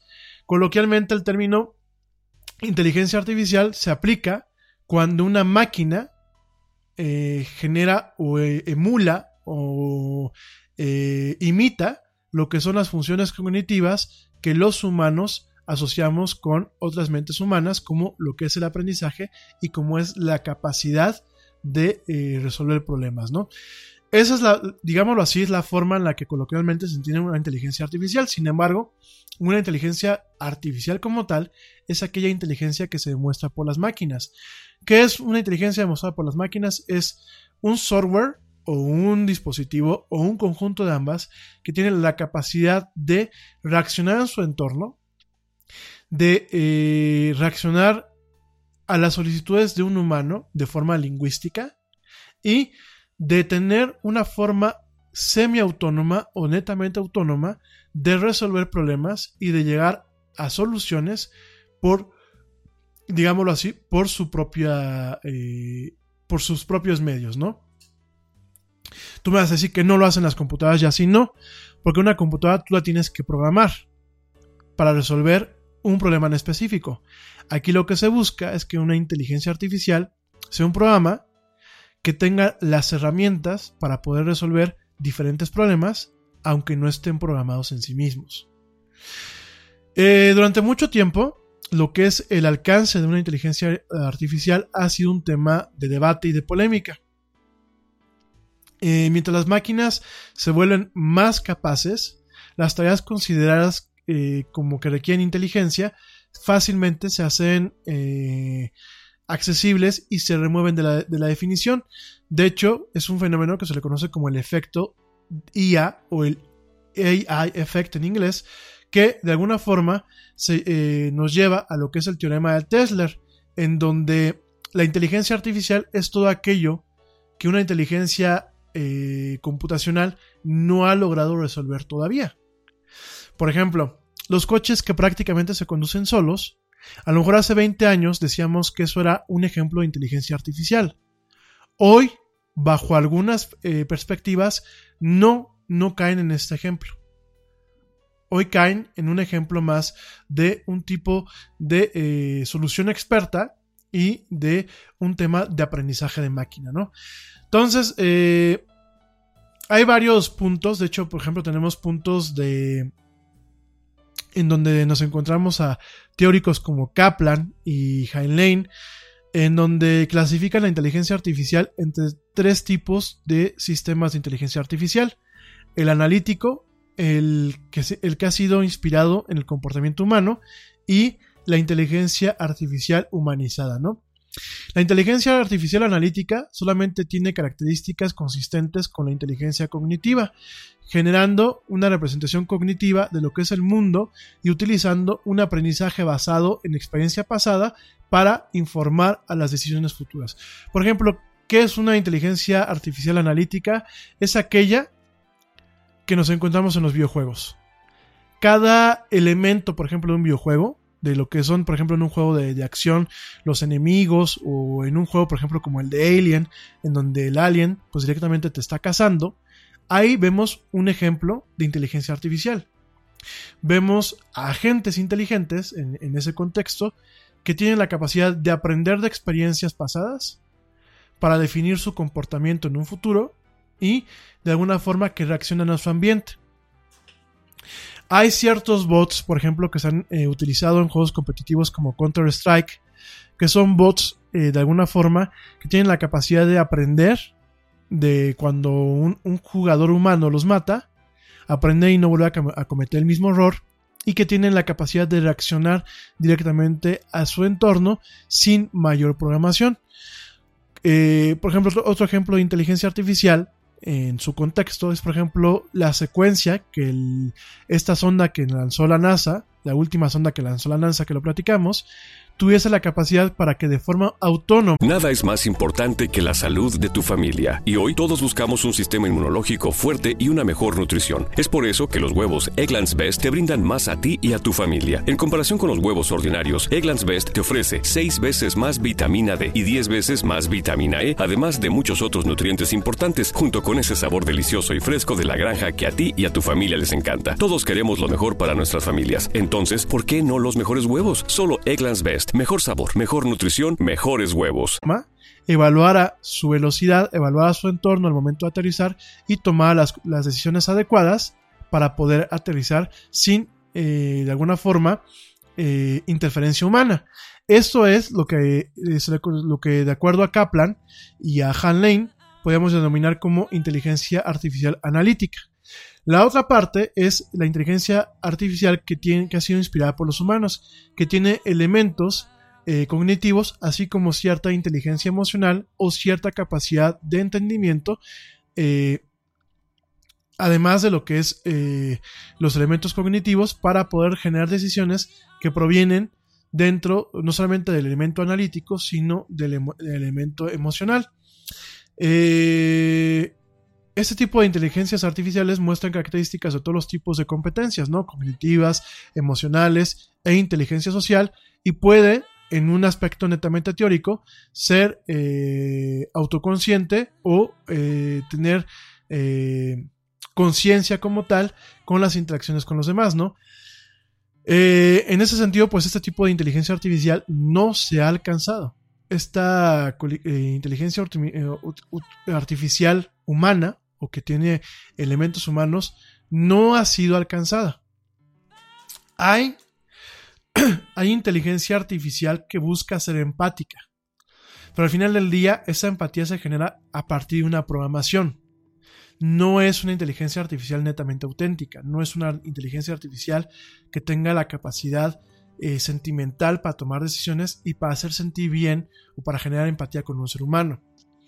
Hay algunos agentes inteligentes, ojo, un agente inteligente es por ejemplo como Siri o como Google o como Alexa. No son inteligencias artificiales como tal. Principalmente son agentes inteligentes, ¿por qué? Porque tú les dices algo en un lenguaje natural y tienen una serie muy limitada de herramientas, todavía, que les permiten llevar a cabo estas tareas y, y proporcionarte una información o ejecutar una tarea que tú les digas. Pero últimamente si tú les dices algo que se escapa de su criterio, no alcanzan a ejecutar esa tarea o no alcanzan a ejecutar esa información. En el caso netamente de una inteligencia artificial, como de alguna forma se tiene entendida dentro de lo que sea una, inteligencia humana, en el sentido en que le dan Kaplan y Heinlein, una inteligencia artificial completa humana tendría la capacidad de generar sus propias herramientas o de crear eh, o de buscar utilizando ciertas eh, cuestiones humanas como la intuición, buscar información en bases de datos que a lo mejor ellos no tienen programados o que no son accesibles. Por eso cuando tú le dices a Siri algo y no te entiende, Siri te muestra resultados de búsqueda o te muestra cuestiones para tratar de subsanar esa falta de información. Sin embargo, al final del día, se está solamente de acuerdo a su programación, ¿no? Lo mismo es con Alexa. Si Alexa no tiene la capacidad de hacerlo, tiene estas habilidades, estas habilidades programables. Pero si no tiene una habilidad, si no, si no encaja dentro de una habilidad programable lo que ella puede hacer o la información que puede recuperar, sencillamente te dice, no puedo, no te entendí, o no tengo la capacidad para hacerlo y ahí se queda. Una inteligencia artificial genuina buscaría la forma para resolver tu problema buscaría la forma para no hacerte sentir mal. Porque la inteligencia artificial de una máquina tenía la forma de ser netamente empática. Y todavía no existe eso. Realmente lo que tenemos son agentes inteligentes con capacidad analítica, pero nada más. No tenemos realmente inteligencias artificiales como tal, ¿no? Eh, esta disciplina de la inteligencia artificial es una disciplina académica. Se fundó en 1956 y eh, desde ese tiempo pues ha experimentado diferentes eh, olas de optimismo, ¿no? Que han seguido después de una decepción tremenda y el poder realmente de eh, fondeo. Eh, a este tipo de etapas se les conocen como veranos de la inteligencia artificial, en donde, bueno, pues de ahí vienen otros ciclos, en donde hay nuevos, nuevas aproximaciones, nuevas técnicas, nuevas, nuevas investigaciones, nuevos éxitos y financiamiento o fondeo renovado, ¿no? Sin embargo, bueno, a lo largo de, esta, de su historia, lo que es la investigación de la inteligencia artificial se ha dividido en subcampos, en, en áreas diferentes, que en ocasiones no logran comunicarse bien las unas y en las otras y realmente evitan que este campo en general pues realmente avance como debe de ser, ¿no? En este caso, bueno, pues hay campos que solamente se enfocan en la robótica o en, el aprendizaje de máquinas. Eh, hay campos en los que específicamente se enfocan en lo que son el uso de ciertas herramientas como la lógica o las redes neurales artificiales. O bien hay algunos campos que tienen diferencias eh, filosóficas profundas, ¿no? Hay campos que buscan avanzar lo que es la inteligencia artificial de forma analítica y hay formas que están, hay campos que están tratando de crear una inteligencia artificial que tenga ciertos rasgos humanos, ¿no? Entonces, eh, directamente, pues, eh, los problemas tradicionales o metas de la inteligencia artificial incluyen lo que es el razonamiento, la representación del conocimiento, la planeación, el aprendizaje, el procesamiento del lenguaje natural, que es la plática, es que tenga la capacidad de entender exactamente lo que tú dices, a pesar de que no tenga quizás eh, el conocimiento de ciertos juegos de lenguaje, lo que es la percepción y la capacidad de mover y manipular objetos, ¿no? Eh, ahorita, actualmente, al día de hoy, en el 2018, existe algo que se le conoce como inteligencia general, que bueno, pues es uno de los campos principales en los que se quiere buscar avances y metas. Y eh, dentro de esta inteligencia artificial ah, general, en el campo de la inteligencia artificial, encontramos eh, lo que son métodos estadísticos, inteligencia computacional y eh, lo que se le conoce como inteligencia artificial tradicional simbólica, ¿no? En ese sentido, bueno, pues que tenga la capacidad de ejecutar ciertos procesos cognitivos que los seres humanos y ciertos animales estamos llevando a cabo, pues como parte de nuestra creación y de alguna forma se le quiere dotar a la máquina de estas capacidades, ¿no? Eh, y bueno, de alguna forma eh, lo que es el campo de la inteligencia artificial, el campo de la investigación, la disciplina, pues adquiere o, toma conocimientos de lo que son obviamente las ciencias computacionales, la ingeniería en sistemas, la ingeniería en la información, las matemáticas, pero también de la psicología, de la lingüística, de la filosofía, de la, de la neurología y de otras ramas, ¿no? Entonces, eh, este campo, de alguna forma, tiene, eh, esta disciplina tiene dos vertientes, ¿no? Dos vertientes generales o dos metas en general. El primer lugar quiere de alguna forma eh, contestar la hipótesis o la pregunta en donde se piensa que la inteligencia humana puede ser descrita de forma tan precisa que una máquina se puede hacer para simularla. En ese sentido lo que se busca es tener una máquina capaz de simular nuestra inteligencia para poder entenderla, para poder entender qué es lo que nos hace especiales a otros animales y eh, qué nos hace especiales eh, como raza, como especie y muchas veces entre nosotros mismos, para poder entender realmente lo que es el coeficiente intelectual, para poder entender inclusive eh, grandes preguntas filosóficas como la razón de ser y lo que es la conciencia humana, lo que es la noción de la existencia humana.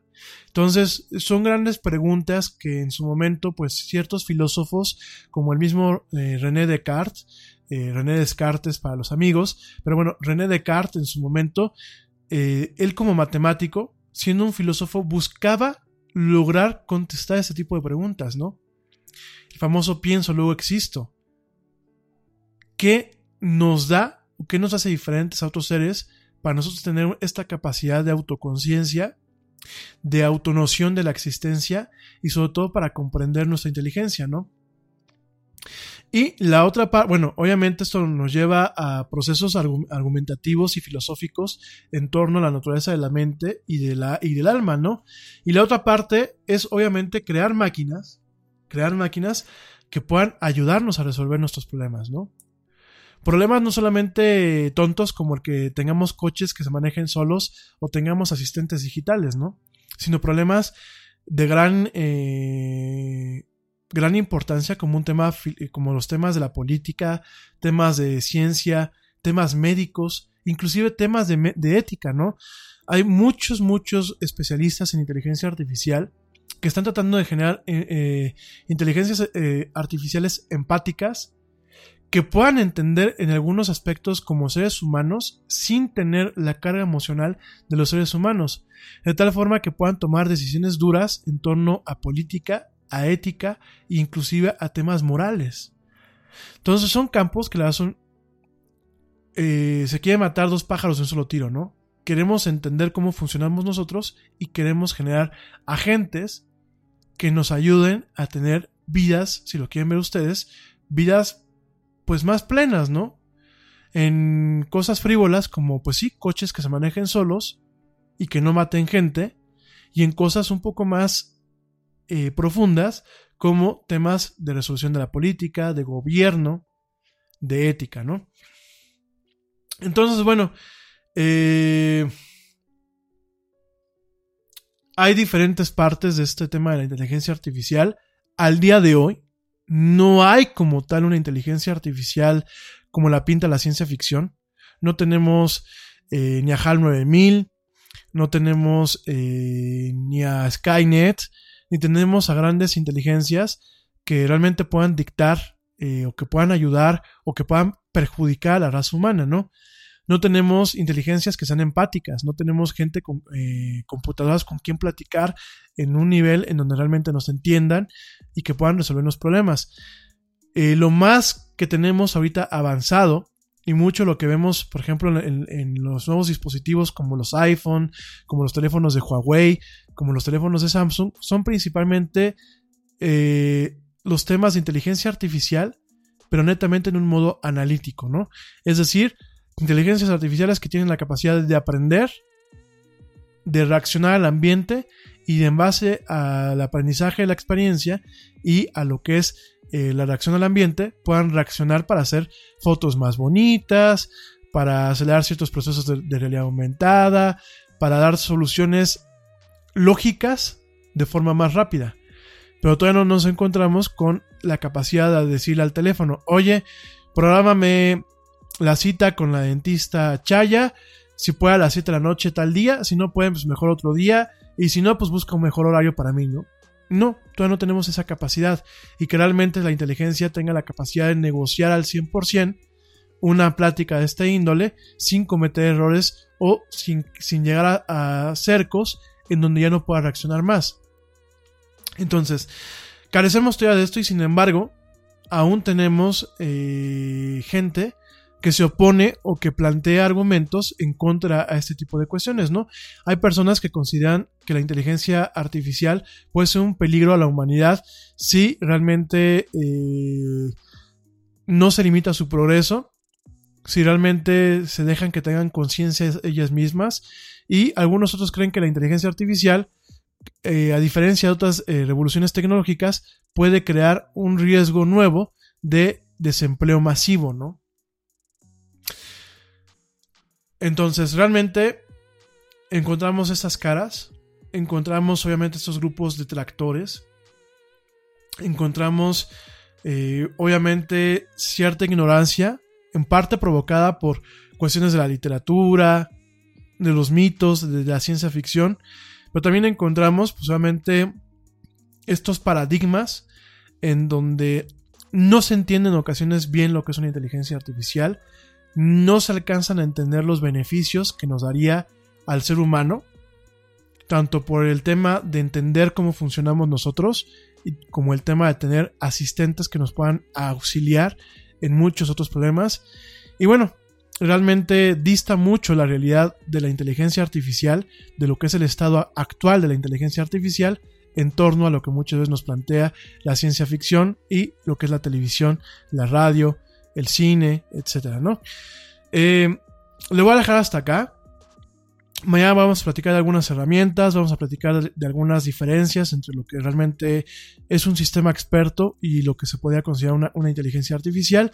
Y vamos a platicar muy brevemente, te digo, no más de 10, 15 minutos. Vamos a platicar muy brevemente de, este, eh, de estos temas y de el neurocientífico que quizás tenga la llave para eh, de alguna forma crear una inteligencia artificial que tenga eh, factores humanos y que realmente nos pueda dar ciertas pistas sobre cómo funcionamos nosotros y que en algún momento se pueda volver un agente para resolver problemas para la humanidad en general, ¿no? Y bueno, mañana además de este tema, vamos a dedicarlo para platicar sobre el tema de lo que es este cigarra, el tema de la cigarra, un misterio de internet, cigarra eh, 303301, que bueno, es un tema bastante interesante, sobre todo para aquellos que les encantan las ciudades de la conspiración y los expedientes secretos X, vamos a estar platicando de este tema y de esta organización misteriosa que estuvo publicando rompecabezas y cuestiones en el internet y en el mundo, vamos a platicarlo mañana, y que nos dejó marcados aquellos que gustamos de investigar y de competir en estos rompecabezas, ¿no? Obviamente el Yeti pues no, no terminó ni el primero en su momento, pero bueno, ya hablamos de eso mañana. Oigan, pues gracias, gracias por permitirme llegar a este momento de la transmisión en vivo. Aquí nos vamos despidiendo para la gente que nos escuchó en el podcast. Muchísimas gracias por escucharnos estas dos horas y cachito de programa. Y bueno, nos escuchamos mañana en punto a las 7 pm, hora central de México, con una emisión más de la hora de la era del Yeti.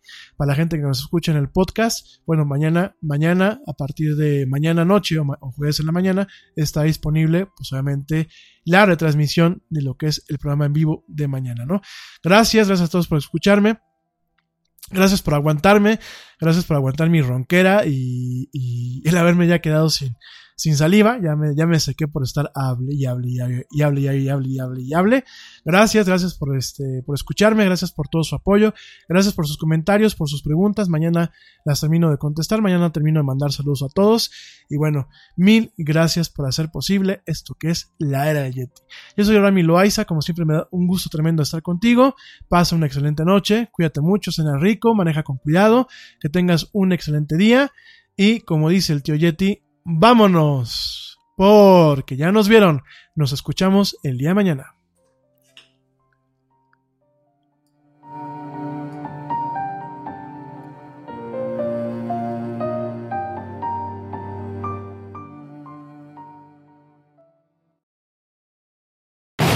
¡Oye, hay más helado!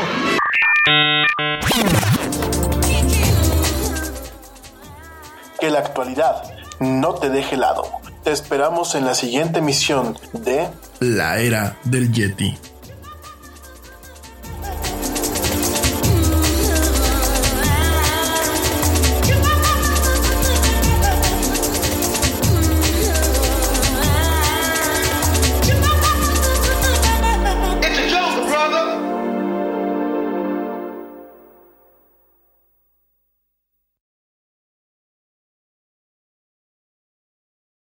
Te preocupas por la salud de tu familia y hoy un sistema inmunológico fuerte y una mejor nutrición son más importantes que nunca. Es por eso que los huevos Egglands Best te brindan más a ti y a tu familia. En comparación con los huevos ordinarios, Egglands Best te ofrece 6 veces más vitamina D y 10 veces más vitamina E, además de muchos otros nutrientes importantes, junto con ese delicioso sabor fresco de granja que a ti y tu familia les encanta. No son tiempos ordinarios, entonces, ¿por qué darle a tu familia huevos ordinarios? Solo Egglands Best. Mejor sabor, mejor nutrición, mejores huevos. Te preocupas por la salud de tu familia y hoy un sistema inmunológico fuerte y una mejor nutrición son más importantes que nunca. Es por eso que los huevos Egglands Best te brindan más a ti y a tu familia. En comparación con los huevos ordinarios, Egglands Best te ofrece 6 veces más vitamina D y 10 veces más vitamina E, además de muchos otros nutrientes importantes, junto con ese delicioso sabor fresco de granja que a ti y tu familia les encanta. No son tiempos ordinarios, entonces, ¿por qué darle a tu familia huevos ordinarios? Solo Egglands Best. Mejor sabor, mejor nutrición, mejores huevos.